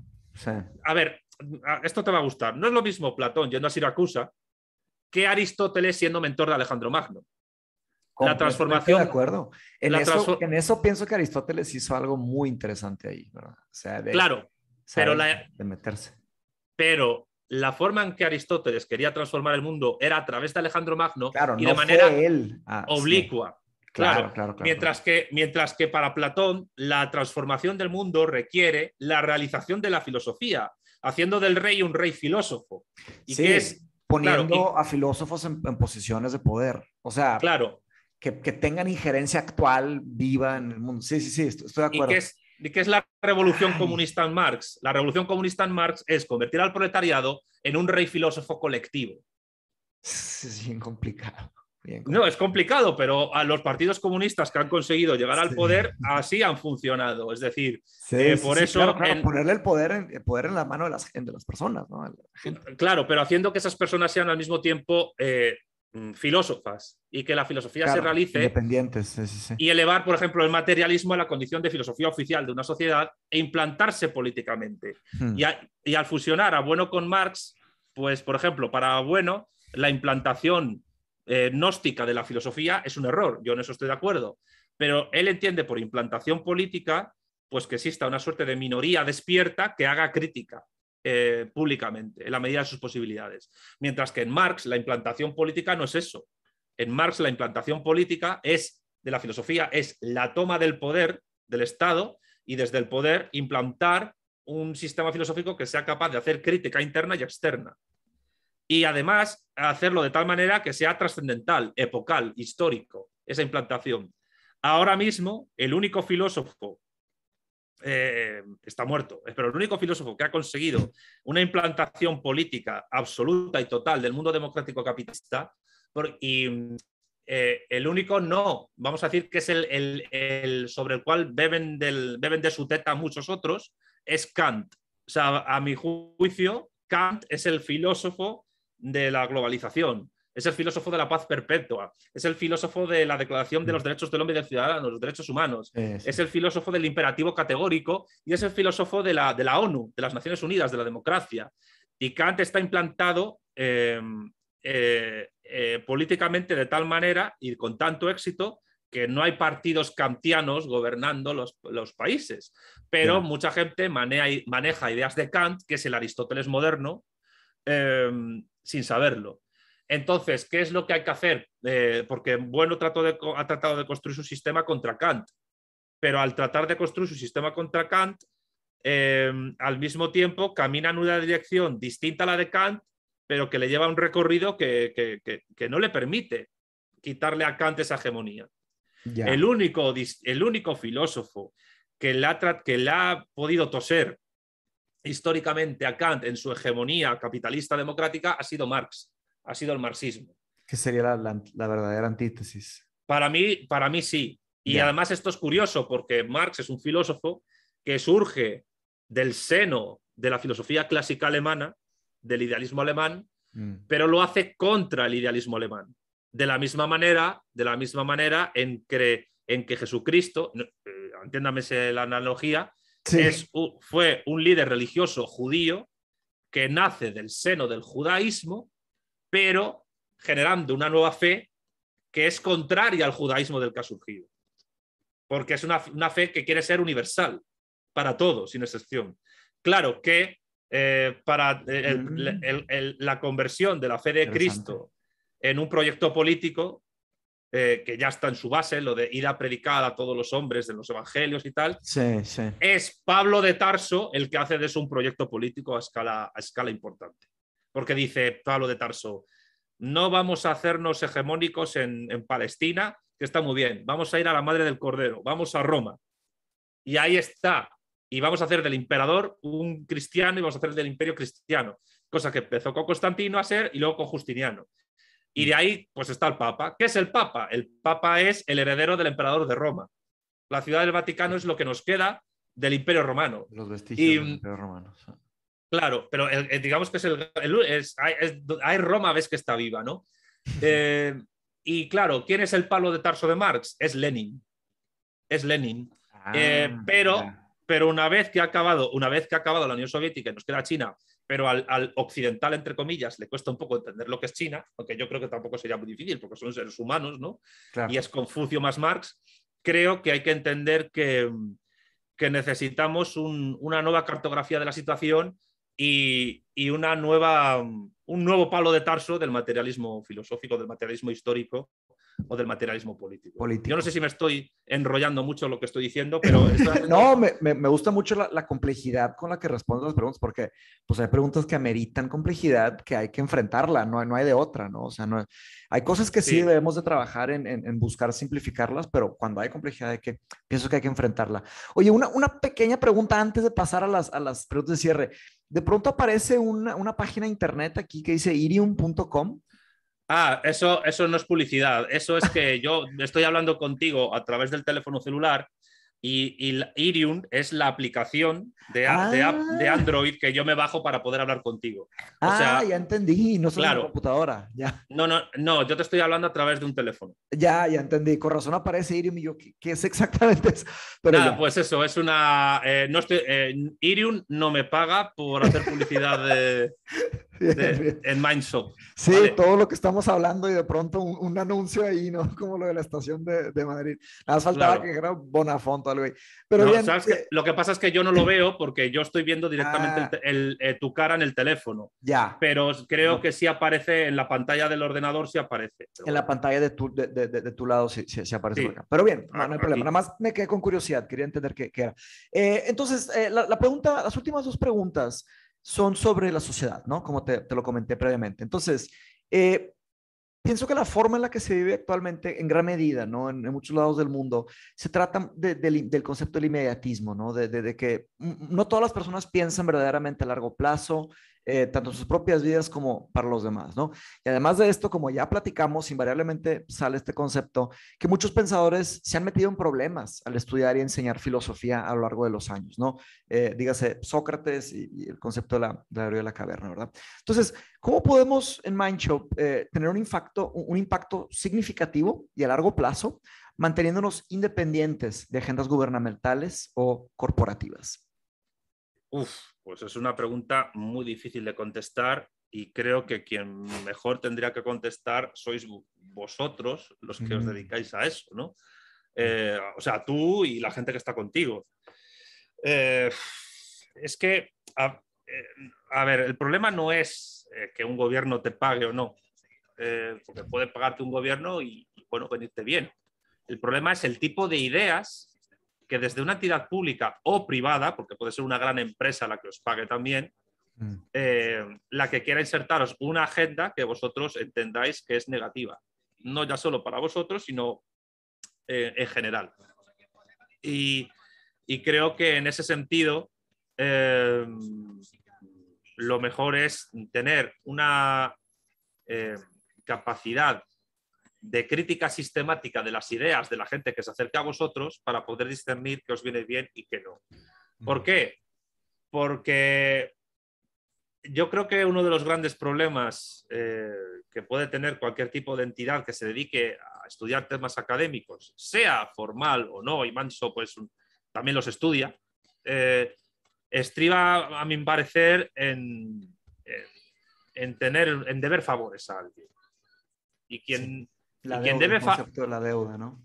Claro, la deuda que puede ser económica o, de otro tipo. O, de, claro, o de favor. Claro, eh, eh, o, en carne. O sea, que decir, eh, hay que tener mucho cuidado con eso, ¿no? O sea, lo mejor que podéis hacer es no deberle favores a nadie.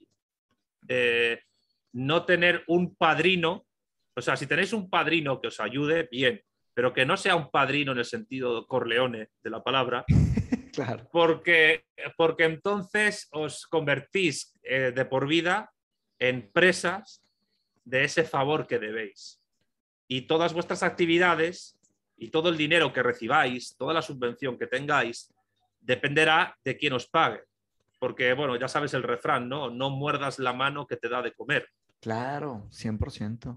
Mm, entonces hay que evitar que esa mano que te dé de comer no tenga en una mano, pues no sé, granos de maíz y en la otra una porra diciéndote, como te pases, ah, adiós granos. O sea, quiero decir... Un cuchillo, sí, sí, sí, una daga. sobre, sobre, todo, sobre todo lo que hay que hacer es eh, tener una cierta independencia. Si tenéis ayuda de alguien grande y poderoso, eh, pues tampoco negarla si os viene bien, mm. pero siempre y cuando tengáis control absoluto y total sobre lo que impartáis a nivel docente y a nivel de ideas. Porque si no, porque si no, puede llegar un momento en que juguéis al escondite con los filósofos que enseñáis y todo mm, por tratar de mantener una subvención o unos favores públicos o privados que os meten en una, os encierran en una, eh. no sé si existe la expresión en Brasil, en una jaula de oro. Sí, definitivamente, definitivamente. Y en, México también. hay que evitarlo. que, que, te comprometes, ¿no? Tienes como eh, En português se dice o cara tem o rabo preso, o rabo amarrado, que, tiene el, el, la, la, cola amarrada, que no puede claro. caminar por, por, todos lados. Claro, eh, pero la tienes amarrada, pero en un sitio fantástico, ¿no? En, ah, ya. Mía. Sí, sí, sí. O sea, jaula de oro, sí, el concepto. O sea, la, la jaula de oro es eso, es decir, madre mía, qué sitio tan fantástico que me ha conseguido claro. este señor pero sí, no puedo fíjate, salir de aquí. Fíjate, Santiago, te, te, comparto que, y digo, esto no es ningún, secreto, se han acercado bastantes personas a, a, a invertir en, en, Mindshop, ¿no? Y, y yo me, me, he negado, me he negado. Eh, somos completamente independientes. Eh, de favores es este, gente que, que, me ha ayudado y que les ha ayudado, pero así que, que tú digas que yo le debo algo a alguien. ¿Sabes? Interesante, es la, es la primera respuesta que me dan que, eh, digo, muchas otras me han construido ideas interesantes, pero esta se me hace que le has dado algo, algo importante, porque no solo es un tema monetario de, de inversión, sino es, son las ideas que se traspasan a través de los favores monetarios o, o, o no monetarios. ¿no? Es que tú imagínate, si un, si un departamento de universidad o incluso una escuela pública es comprada sí. por organismos y empresas transnacionales ah, para sí. que sus agendas ideológicas se metan en las aulas, sí. una institución privada pequeña, pues en teoría tendría más eh, más facilidad de ser presa de eso. Pero también puede que no, porque, porque no tenéis que deberos a agendas políticas. O sea, quiero decir, siempre hay que evitar eso, deber favores y que te cierren en una jaula de oro. Y a lo mejor mi respuesta es muy pragmática, muy, muy práctica, pero es que mmm, a mí me parece que es la más pero también es, una también es una pregunta, eh, en cierta manera, pragmática, entonces va, va bien. Eh, definitivamente. Porque luego también pensé en las, en las redes sociales, ¿no? El tema de Big Data, Silicon Valley, Google. Entonces, eh, ¿qué pasa, no? Ahora, claro que es un poco, eh, una cosa sería que Google invirtiera, ¿verdad? Otra cosa sería usar las redes ya desarrolladas por Google para para hacer el, trabajo. Pero bien, digo, estoy, estoy muy contento en compartir que estamos completamente autónomos. Somos un grupo de, de, de, maestros, de profesores, eh, tutores, a fin de cuentas, que, que, cada quien tiene autonomía. O sea, yo no me meto en, por ejemplo, el maestro de matemáticas, cómo enseña y qué enseña. Entonces, hay, hay bastante autonomía e independencia. Y, y, la idea es mantener esto a través de los años, ¿verdad? Eh, y muy bien, eh, cerrando con la última, bueno, imaginemos que se logra este, este, esta, este método, ¿no? Este, eh, esta meta, que avanzamos esta visión, eh, co conseguimos durar un tiempo considerable, sea el que sea, ¿verdad? Eh, he usado diferentes escalas de tiempo, ¿no? Durar, no sé, 200 años, 300 años, 3000 años, ¿verdad? ¿Quién sabe qué, qué pase por allá? Pero, y que tú lo veas digamos que, sí, no, claro, mi idea es después que continúe, no sé si se, se, la pasaré a alguien o no sé, eh, que continúen enseñando si quieren, ¿verdad? Las, algunas personas, pero ¿qué, conse ¿qué, consejo le mandarías a los futuros estudiantes eh, que estudien, eh, y no, so, no solo en Mindshop, sino que personas que quieran aprender sobre tus temas de, de expertise, ¿no? Teoría política, económica, etcétera, y otras materias difíciles como la filosofía, etcétera. Mi consejo sería en que si de verdad les gusta estudiar estas cosas, pues que lo hagan de la mejor manera posible y, y, que, las, y, que, y que, de la misma manera en que he dicho que estudien, que se, hay que estudiar economía para no creerse las mentiras de los economistas, te diría que hay que estudiar filosofía para no creerse las mentiras de los filósofos, que hay que estudiar antropología para no creerse las mentiras de los antropólogos, o que hay que estudiar política para no creerse las mentiras de los políticos. Eh, y teniendo en cuenta que la mentira es una herramienta política como otra cualquiera, eh, que tiene recorrido largo o corto dependiendo del éxito de la mentira y de la funcionalidad de la misma. En todo caso, em, que, la gente, que la gente se dedica a estudiar aquello que,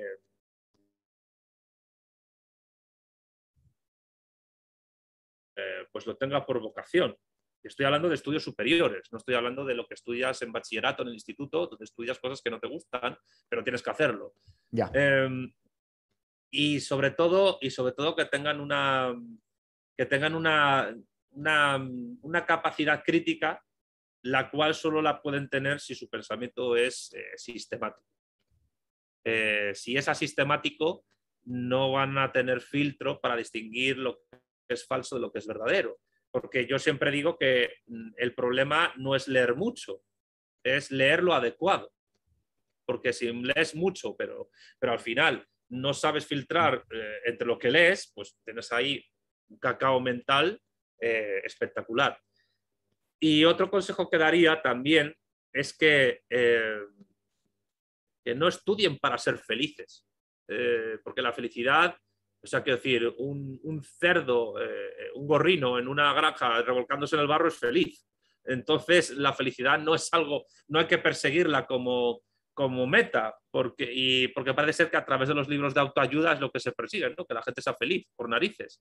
Em, tampoco estoy diciendo que la gente sea triste ni deprimida, pero, pero lo que sí quiero decir es que, que la gente simplemente, pues, si le apasiona un tema, que lo investigue, que lo desarrolle, que lo estudie, pero, pero con una vocación simplemente de, búsqueda de la verdad, em, que en el fondo es lo que pretende la filosofía, buscar la verdad. Pero claro, insisto, y a lo mejor esto me, lleva a la... Hayas cerrado el círculo de las preguntas. Bien. Eh, Claro, em, a, la primera, a la primera respuesta, todos buscamos la verdad. El carpintero busca la verdad de, su carpintería, de su, trabajo. El albañil de lo suyo, el docente de lo suyo, el ingeniero de lo suyo, el camarero de lo suyo. Em, eh, y, creo que como toda persona tiene capacidad para conocer cualquier tipo de verdad, sea simple o sea más compleja, y esto dicho entre comillas, porque muchas veces una verdad muy simple tiene su cierta complejidad. Em, pues, y a veces una verdad muy abstracta te lleva a una concreción muy simple, que también puede ocurrir. Pues yo creo que la gente tiene que tener sobre todo una actitud, eh, una actitud de búsqueda de la verdad y que entienda que solo a través de, de una cierta sistematicidad de pensamiento se puede discernir lo verdadero de lo falso o incluso lo verdadero de lo falso y de lo aparente. Mm. Porque lo aparente no es, no es verdadero, pero tampoco es falso. Que esto complica. La sombra. Claro, claro una sombra, una ilusión, un espejismo eh, no es verdadero, pero es real. Entonces, eh, ahí, ahí también entra la capacidad de uno de, Claro, y solo si tienes. De nuevo, el, platónico, ¿no? Es que Platón está en todos lados. es que, mira, Platón, sin, Platón no estaríamos aquí. Evidentemente, sin, Aristóteles tampoco, no voy a negar la grandeza de Aristóteles. De acuerdo, de acuerdo. Pero yo soy aristotélico, pero soy más amigo de Platón que de la verdad, entre comillas. Como, como dijo Aristóteles en la Ética Nicomaquia, ¿no? Sí, pues, sí pero al revés. Sí, ah, ya, más amigo de, ya al revés. De, claro, es una, es una broma, ¿no? Lo que te acabo de hacer. Sí, pues digo, en, parte de lo que, lo que mencionaste me sonó a, un poco a, Aristóteles con el tema de la búsqueda de la, de la excelencia en donde sea que, que, lo que hagamos, ¿no? Este, muy bien, pues Santiago, muchísimas gracias, aprendí bastante, fue una bomba de, de, de, conocimiento todo esto, me encanta, definitivamente la voy a volver a ver ya que, este, que piense un poco más sobre todas estas preguntas, eh, me quedo con ganas de seguir preguntando más cosas, de seguir aprendiendo y déjame le doy una oportunidad aquí a los que se conectaron a ver si aquí hay un par de preguntas. Eh, una persona, un, una persona que dice anónima, ¿verdad? Dice grandiosa entrevista. ¿Qué libro, páginas web o material recomiendas para poder entender un poco más eh, la política de la vida cotidiana, ¿no? Lo que le toca a, todas las personas. Eh, tal vez alguna introducción, algún trabajo que, que podrías recomendar por ahí. Pues a riesgo de parecer que me hago autobombo, eh, que la gente se compre mi libro La política en 100 preguntas. Eh, a mí me suena muy interesante como introducción también, porque hay una sección de, de preguntas fundamentales, ¿no? Al principio. Mm, al principio, sí. Y además es un libro que, eh, bueno, insisto, en México se puede conseguir en, impreso en papel, pero si a la gente le gusta pues el formato ebook o ebook, pues también mm. lo pueden conseguir en formato digital por menos precio, evidentemente. Y eso en todos los países. Eh, pero vamos, que se puede conseguir perfectamente. Y además yo he tratado todo lo minuciosa y didácticamente que he podido, tratar temas que van desde las, las preguntas del, de la política más antigua hasta cuestiones de actualidad más, más relevantes. Así que yo le recomendaría a esa persona pues, que se lea ese libro y luego, como hay al final recomendación de obras eh, clásicas y contemporáneas, pues si quiere profundizar, que en las recomendaciones finales de la política hacen preguntas, pues pueda eh, tomar referencias para Bien. En la bibliografía y las citas y todo. Ya tomé nota aquí para ir agregándolo en, el video. Bien, eh, Sebastián Suárez, ¿por qué crees, eh, me, imagino que vas a Santiago, claramente, ¿verdad? ¿Por qué crees que entonces que existe un premio Nobel de Economía si no se necesita una ciencia como la física, la química, si no sería como una ciencia como la física, la química? El tema del premio Nobel de Economía. Bueno, no hay un premio Nobel de literatura y la literatura no es una, ciencia como tal. No es una ciencia en absoluto. O incluso peor, si, me apuras, no hay un premio Nobel de la Paz y no ha habido sujetos totalmente... Sí, que nada que ver con... Que dices, ¿cómo esta persona ha ganado un premio Nobel de la Paz? Es decir, ¿cómo Henry Kissinger tiene un premio Nobel de la Paz? Y yo no le niego inteligencia política y estratégica a Kissinger, pero ¿y Barack Obama? Eh, ¿Por qué tiene Barack Obama un premio Nobel de la Paz? Por ser negro, que tampoco es negro, porque es mestizo. Eh, es decir, y además un señor que ha bombardeado, que ha, que ha permitido la invasión de Siria, la invasión de Libia, ha participado en la destrucción de Irak, ha, ha, mm. sido el que empezó a construir el muro que luego Trump siguió. Este señor tiene un premio Nobel de la Paz. Entonces, es que los premios Nobel, yo no niego el mérito eh, que puedan tener algunos, pero mm. también es cierto que, mm, que, muchas veces son premios que están más basados en la dote económica que dan y en las relaciones políticas que generan que otra cosa. De nuevo, al, tema de, la mano que alimenta, ¿no? Es, claro, y en, el pasado, o sea, yo no le quito rigor a muchos eh, científicos que han ganado el Nobel, pero, pero la, o sea, quiero decir, ¿por qué hay tan pocos premios Nobel marxistas, aparte de Kantorovich, etcétera? Pues entre otras cosas porque hay un intento de cierre liberal de la economía política.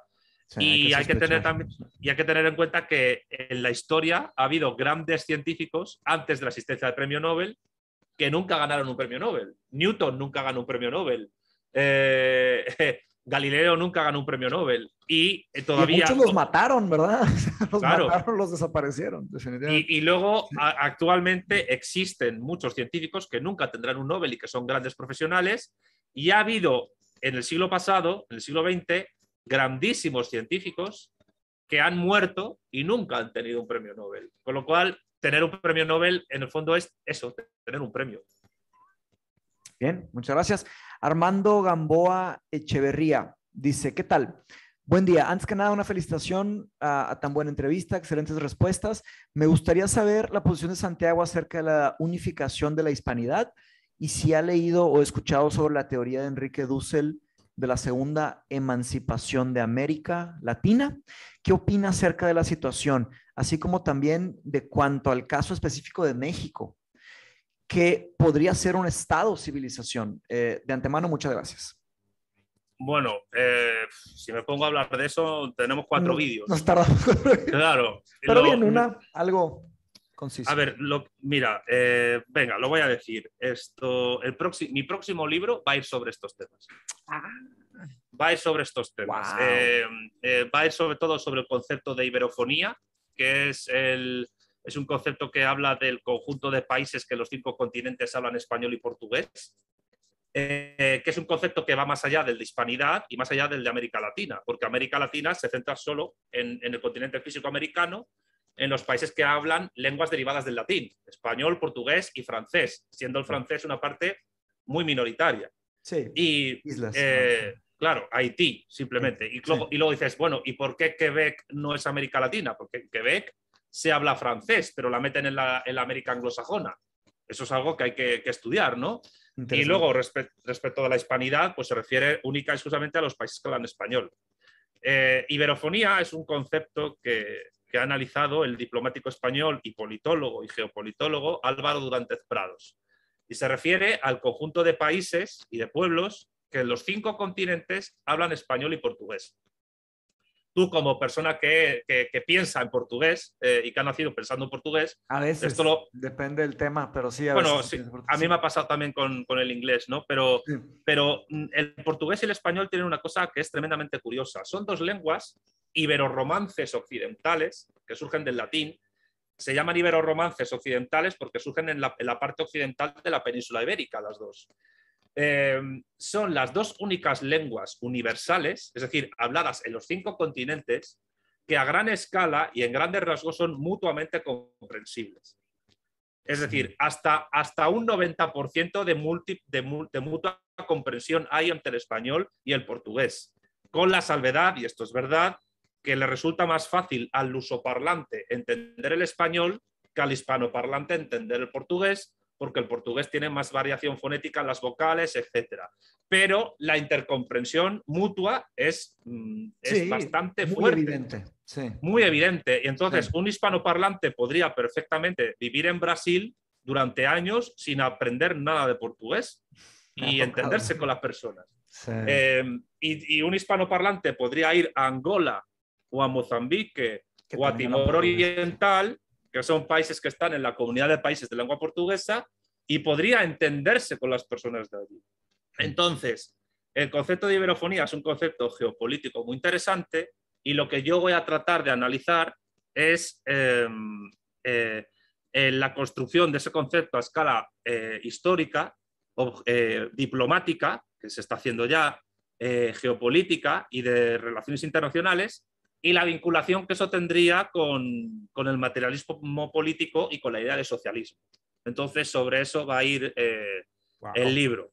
Ya he empezado a hacer un guion, no, quiero que sea un libro muy corto, quiero que sea un libro que se tarde poco en leerlo para hacerlo lo más sencillo posible, porque mi objetivo es que sea comprensible en sus ideas para 800 millones potenciales de iberófonos, porque estamos hablando de de gente que habla español y portugués en América, que es donde estaría el centro de esa iberofonía, en América, particularmente en la cuenca del Plata, porque la cuenca del Plata a mí me parece el lugar geopolítico más interesante del mundo. Eh, la cuenca del Plata. ¿sabes? El río para... En Argentina. no, no, en Argentina no. O sea, eh, desemboca en el río de la Plata. Pero la cuenca del. Pensé el río de la Plata. Ah, ok. Desemboca. No, no, no. Yo me refiero a toda la cuenca hidrográfica del Plata, que se llama así, que tiene el río Paraná, el Paraguay, el Iguazú, que conecta a través de su cuenca hidrográfica a, cinco capitales de cinco estados, Buenos Aires, Montevideo, Asunción, Brasilia y Sucre, que tienen ah, capitalidad con Bolivia, y que al mismo tiempo Sao Paulo eh, está dentro de esa cuenca. estoy hablando, estoy hablando de... Sí, es, ah, muy bien ese mapa. Fijaros, fijaros lo interesante a nivel geopolítico que es este mapa. Sí. Pues Diego, y yo, Diego, y yo, nacimos por aquí, por Porto Alegre. No se ve nuestra ciudad, Porto Alegre. Caxias do Sul, de ahí nacimos nosotros. ¿Sabes que estuve a punto de trabajar en la Universidad de Pelotas hace años? De veras. Fíjate, está muy interesante el nombre de la ciudad, ¿verdad? Pelotas. Ya, la gente me decía, ¿qué? ¿Santiago en Pelotas? Y yo... Sí.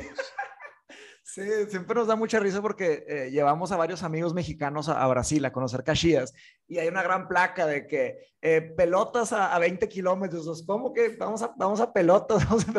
siempre salen muchos chistes por ahí. Pero sí, es muy, muy cercano de nuestra ciudad de Caxias. Caxias está, está, está bastante al sur, pero o sea, está en Río Grande do Sul, pero vamos. Sí. Tú fíjate, fíjate lo interesante que es ese mapa y todas las ciudades que conecta y los millones de personas eh, que conecta.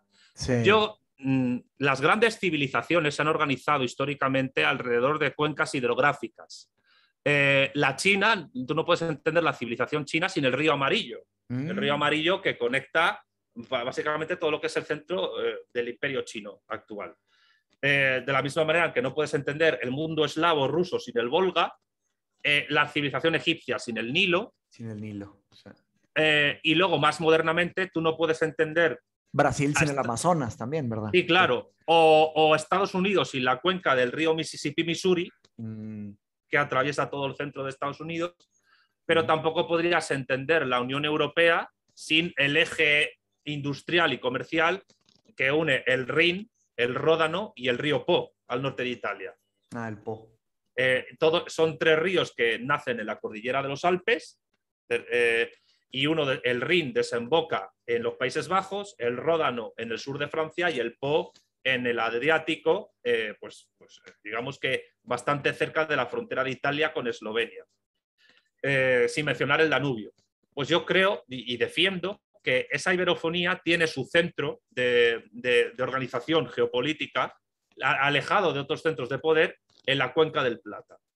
Y que la unificación de esa iberofonía, tiene que, que son países de los cinco continentes, tiene que tener la cuenca del Plata, que ya existe un muy desconocido tratado eh, de intercambio cultural y comercial de la Cuenca del Plata, firmado por Brasil, Bolivia, Paraguay, etcétera, que nadie lo conoce. ¿Por qué? Porque tampoco ha tenido mucho desarrollo, pero ahí está, ¿no? Ya. Em, pues eso quiero conectarlo pues, con, con, lo que yo presento de la vuelta del revés de Marx y en breve historia de la economía, sobre cómo los modos de producción, si se han implantado históricamente, ha sido a través de grandes unidades geopolíticas que podemos llamar superpotencias o imperios, eh, que son los que han establecido esos modos de producción a escala universal.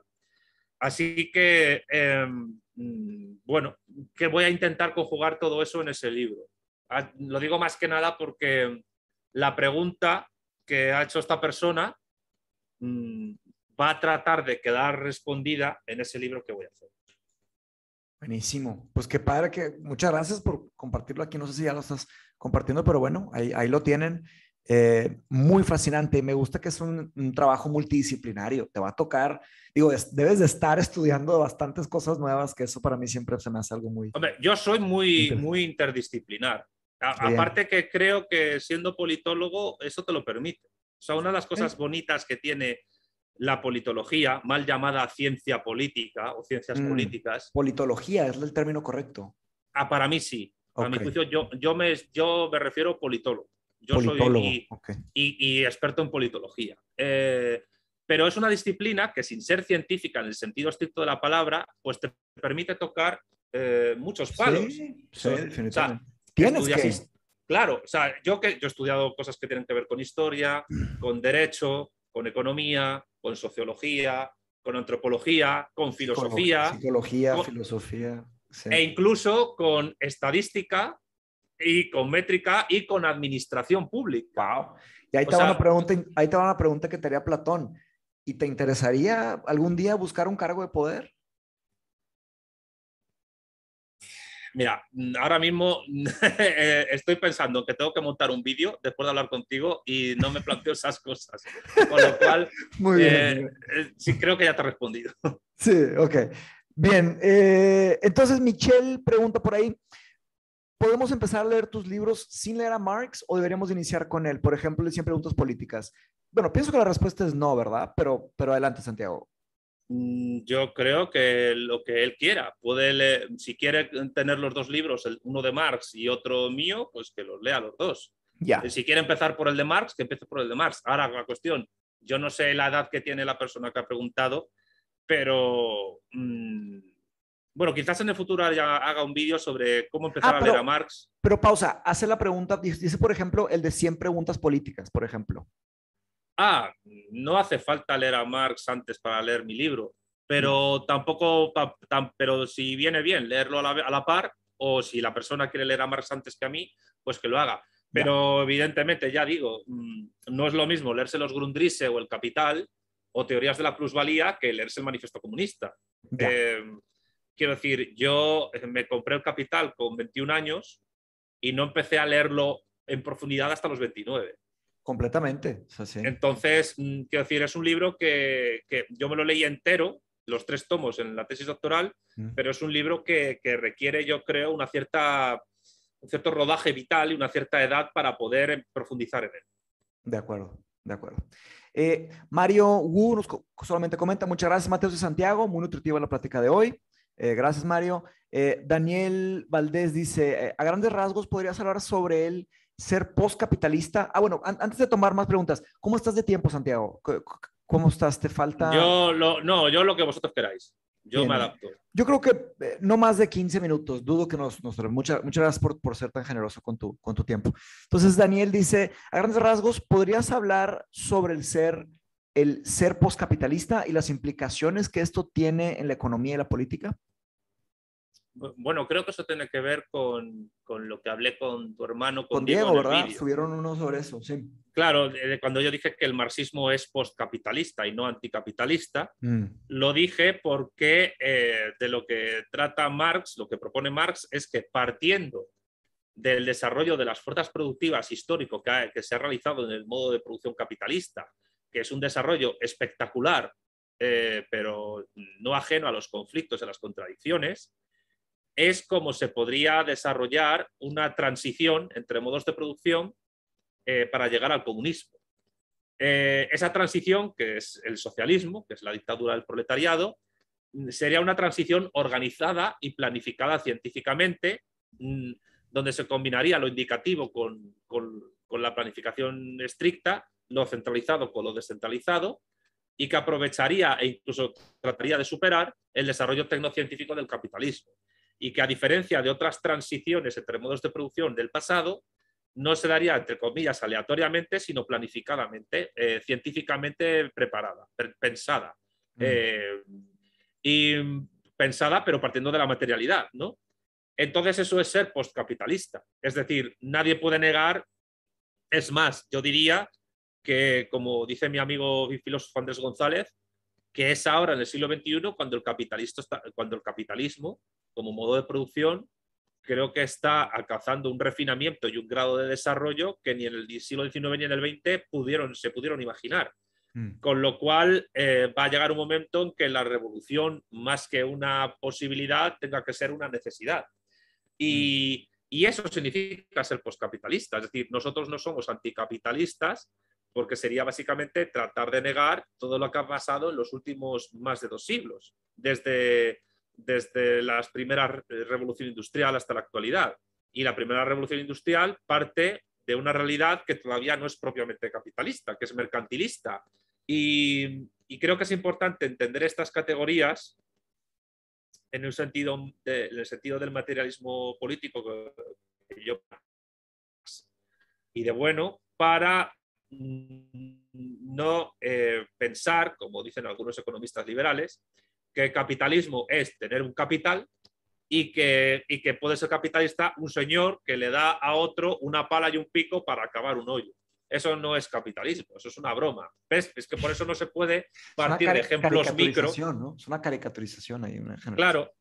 Tú no puedes entender un fenómeno histórico, epocal, como el capitalismo, que escala, el palabra desde un ejemplo Se está cortando micro y real. Santiago, se cortó un poquito la llamada. Ahí estás, ya. Ah, desde un, o sea, no, no se puede ¿Ahora? desde el micro. Ahora ya, ya volvió. Ya. ¿Qué fue lo último que se me entendió? Que, que no se puede entender un concepto desde el micro al macro. O sea, sino que tiene que ser desde el macro al micro. Por ahí. Ah, sí. Ay, mira, estoy viendo ahora lo de Irium ahí. Lo acabo ah, de ¿te apareció? Qué bueno. Es que me acaba de aparecer ahora. Es que he, desviado eh, la, vista a la pantalla y lo he visto ahí. Qué gracioso. Bueno, eh, eh, cuando sepa cómo quitarlo, lo quito, ¿eh? Sí, sí. bueno, pues nada. Irium Webcam, gracias por, gracias por esa aplicación gratuita tan chula que me permite hablar con Mateus y su salud. Fíjate. muy bien, muy bien. Entonces, continuamos aquí con. Queda solamente una de José Ferrer. ¿Qué sería más ético? Eh, ¿Que los filósofos sean gobernantes o los gobernantes aprendan filosofía formal? Porque en general, para ser gobernantes hay que tener padrinos en el gobierno y que un filósofo quiera ser gobernante, seguramente lo condenarían a muerte por pensar diferente. Y no sé si un gobernante quiera aprender filosofía. Parte de los retos ahí, pero adelante, Santiago. Bueno, en primer lugar, yo creo que, la gobernanza de una sociedad no tiene que ver con la ética, tiene que ver con la política, mm. porque la ética, la moral y la política chocan. y yo creo que siempre em, prima la política. Mm, desde el materialismo de bueno se entiende por, la por ética a todo lo que, todos los comportamientos que permitan la conservación del propio ser, la integridad eh, física y psicológica del propio ser. Y la moral es la conservación del grupo. Eh, pero la política va más allá del ser y del grupo, tiene que ver con la sociedad política eh, y, la relación de esa sociedad política con otras sociedades políticas. por tanto, mm, en tratar de dilucidar si es ético o no que un gobernante sea filósofo o que aprenda filosofía yo creo que no tiene que ver con la, con la ética. Yo creo que en todo caso tendría que ver, siguiendo a Platón, con la propia prudencia política que el gobernante, que el gobierno han de tener para ser buenos y eficaces. O sea, Platón apuesta por el filósofo rey o rey filósofo como gobernante. Ahora bien, yo creo que para ser buen gobernante no hace falta ser filósofo, mm. pero creo que sí es filósofo en el sentido académico, formal de la palabra. Es decir, todos somos filósofos, pero no todos hemos estudiado filosofía. Macron, el presidente francés, sí, porque tiene la carrera de filosofía terminada, es filósofo. Ah, no sabía, no sabía. Pues sí, Emmanuel Macron lo es. Pero, pero, pero, a ver, no sé cómo decirlo, pero sí creo que sería necesario eh, lograr que, que los sistemas educativos eh, la enseñanza en filosofía y la enseñanza en otro tipo de materias eh, se haga de una manera mejor y mucho, y mucho más, eh, digamos, no sé si decir profunda, pero sí voy a decir más, más necesaria, más pragmática de cara a la propia recurrencia y estabilidad de la sociedad. y uno de los grandes, yo creo que, fíjate, no es casual que, que en el momento actual por lo menos en España, no sé en Brasil o en México cómo será, pero por lo menos en España, eh, cuanto eh, eh, vivimos en una situación en la cual la gente vive más alrededor de los mitos oscuros y confusos que hemos denunciado al principio, y es cuanto más se está retirando la filosofía como asignatura de los planes de estudio. Entonces, cuando estás, cuando estás retirando la filosofía de los planes de estudio, es cuanto es más problemático y más fácil que la gente caiga en, estupideces. De acuerdo. Eh, y aleja a la gente de la, posibilidad de buscar la verdad. Y evidentemente también aquí es importante eh, ver qué tipo de, docentes dan filosofía y qué tipo de filosofía se da, que esto también es importante. Eh, y quizás incluso más fundamental que el hecho en sí de dar filosofía. Porque a lo mejor un, adolescente de 13 o 14 años, pues, mm, pues no vas a empezarle a hablar del noumeno kantiano o de la antropogénesis, que es un concepto antropológico y biológico, pero interesante. Pero sí puedes empezar a prepararle el terreno para que estas cuestiones las aprenda mejor. Em, mira, yo por ejemplo creo que debería, esto lo he hablado mucho con mi novia y, fue ella la que me dio la idea. Hmm. Eh, Alicia, un besito. Eh, yo creo que se debería dar lógica como asignatura en las escuelas. Uy, estamos, estamos de acuerdo, estamos de acuerdo, Santiago, muy de acuerdo. ¿Por qué? Porque la lógica... de un proyecto que traigo por ahí. Bien, bien, bien. No, es que la lógica, la lógica formal, que yo defiendo la dialectización de la lógica formal, es decir, lo que mm. defendía Hegel, eh, porque la lógica formal se encarga de, de, tratar de configurar o de llegar a identidades formales pero, pero, pero en el proceso de esa conformación de esas identidades formales, pues hay un proceso de dialéctico eh, donde se afirma, donde hay afirmación, negación y negación de la negación, con lo cual el, propio, el propio proceso lógico formal es dialéctico. Lo que pasa es que hay que hacerlo explícito, ¿no? Eso es lo que yo defiendo. Y en esto parto de Hegel, ¿no? Y también esto es Marx y bueno. Pero yo creo que una buena cosa que tiene la lógica como disciplina, como asignatura, es que le permitiría a la gente joven y esto de cara al futuro también es importante, distinguir los razonamientos mm, o, digamos, distinguir los, los discursos verdaderos de los falsos, la verdad de la mentira.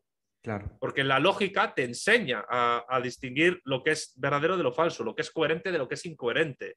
Y, y, te permite incluso discernir cómo las frases que en una conversación te da una persona, o los discursos que un político o un economista en televisión te da, o incluso el maestro en una escuela, eh, son coherentes o incoherentes, son verdaderos o son falsos.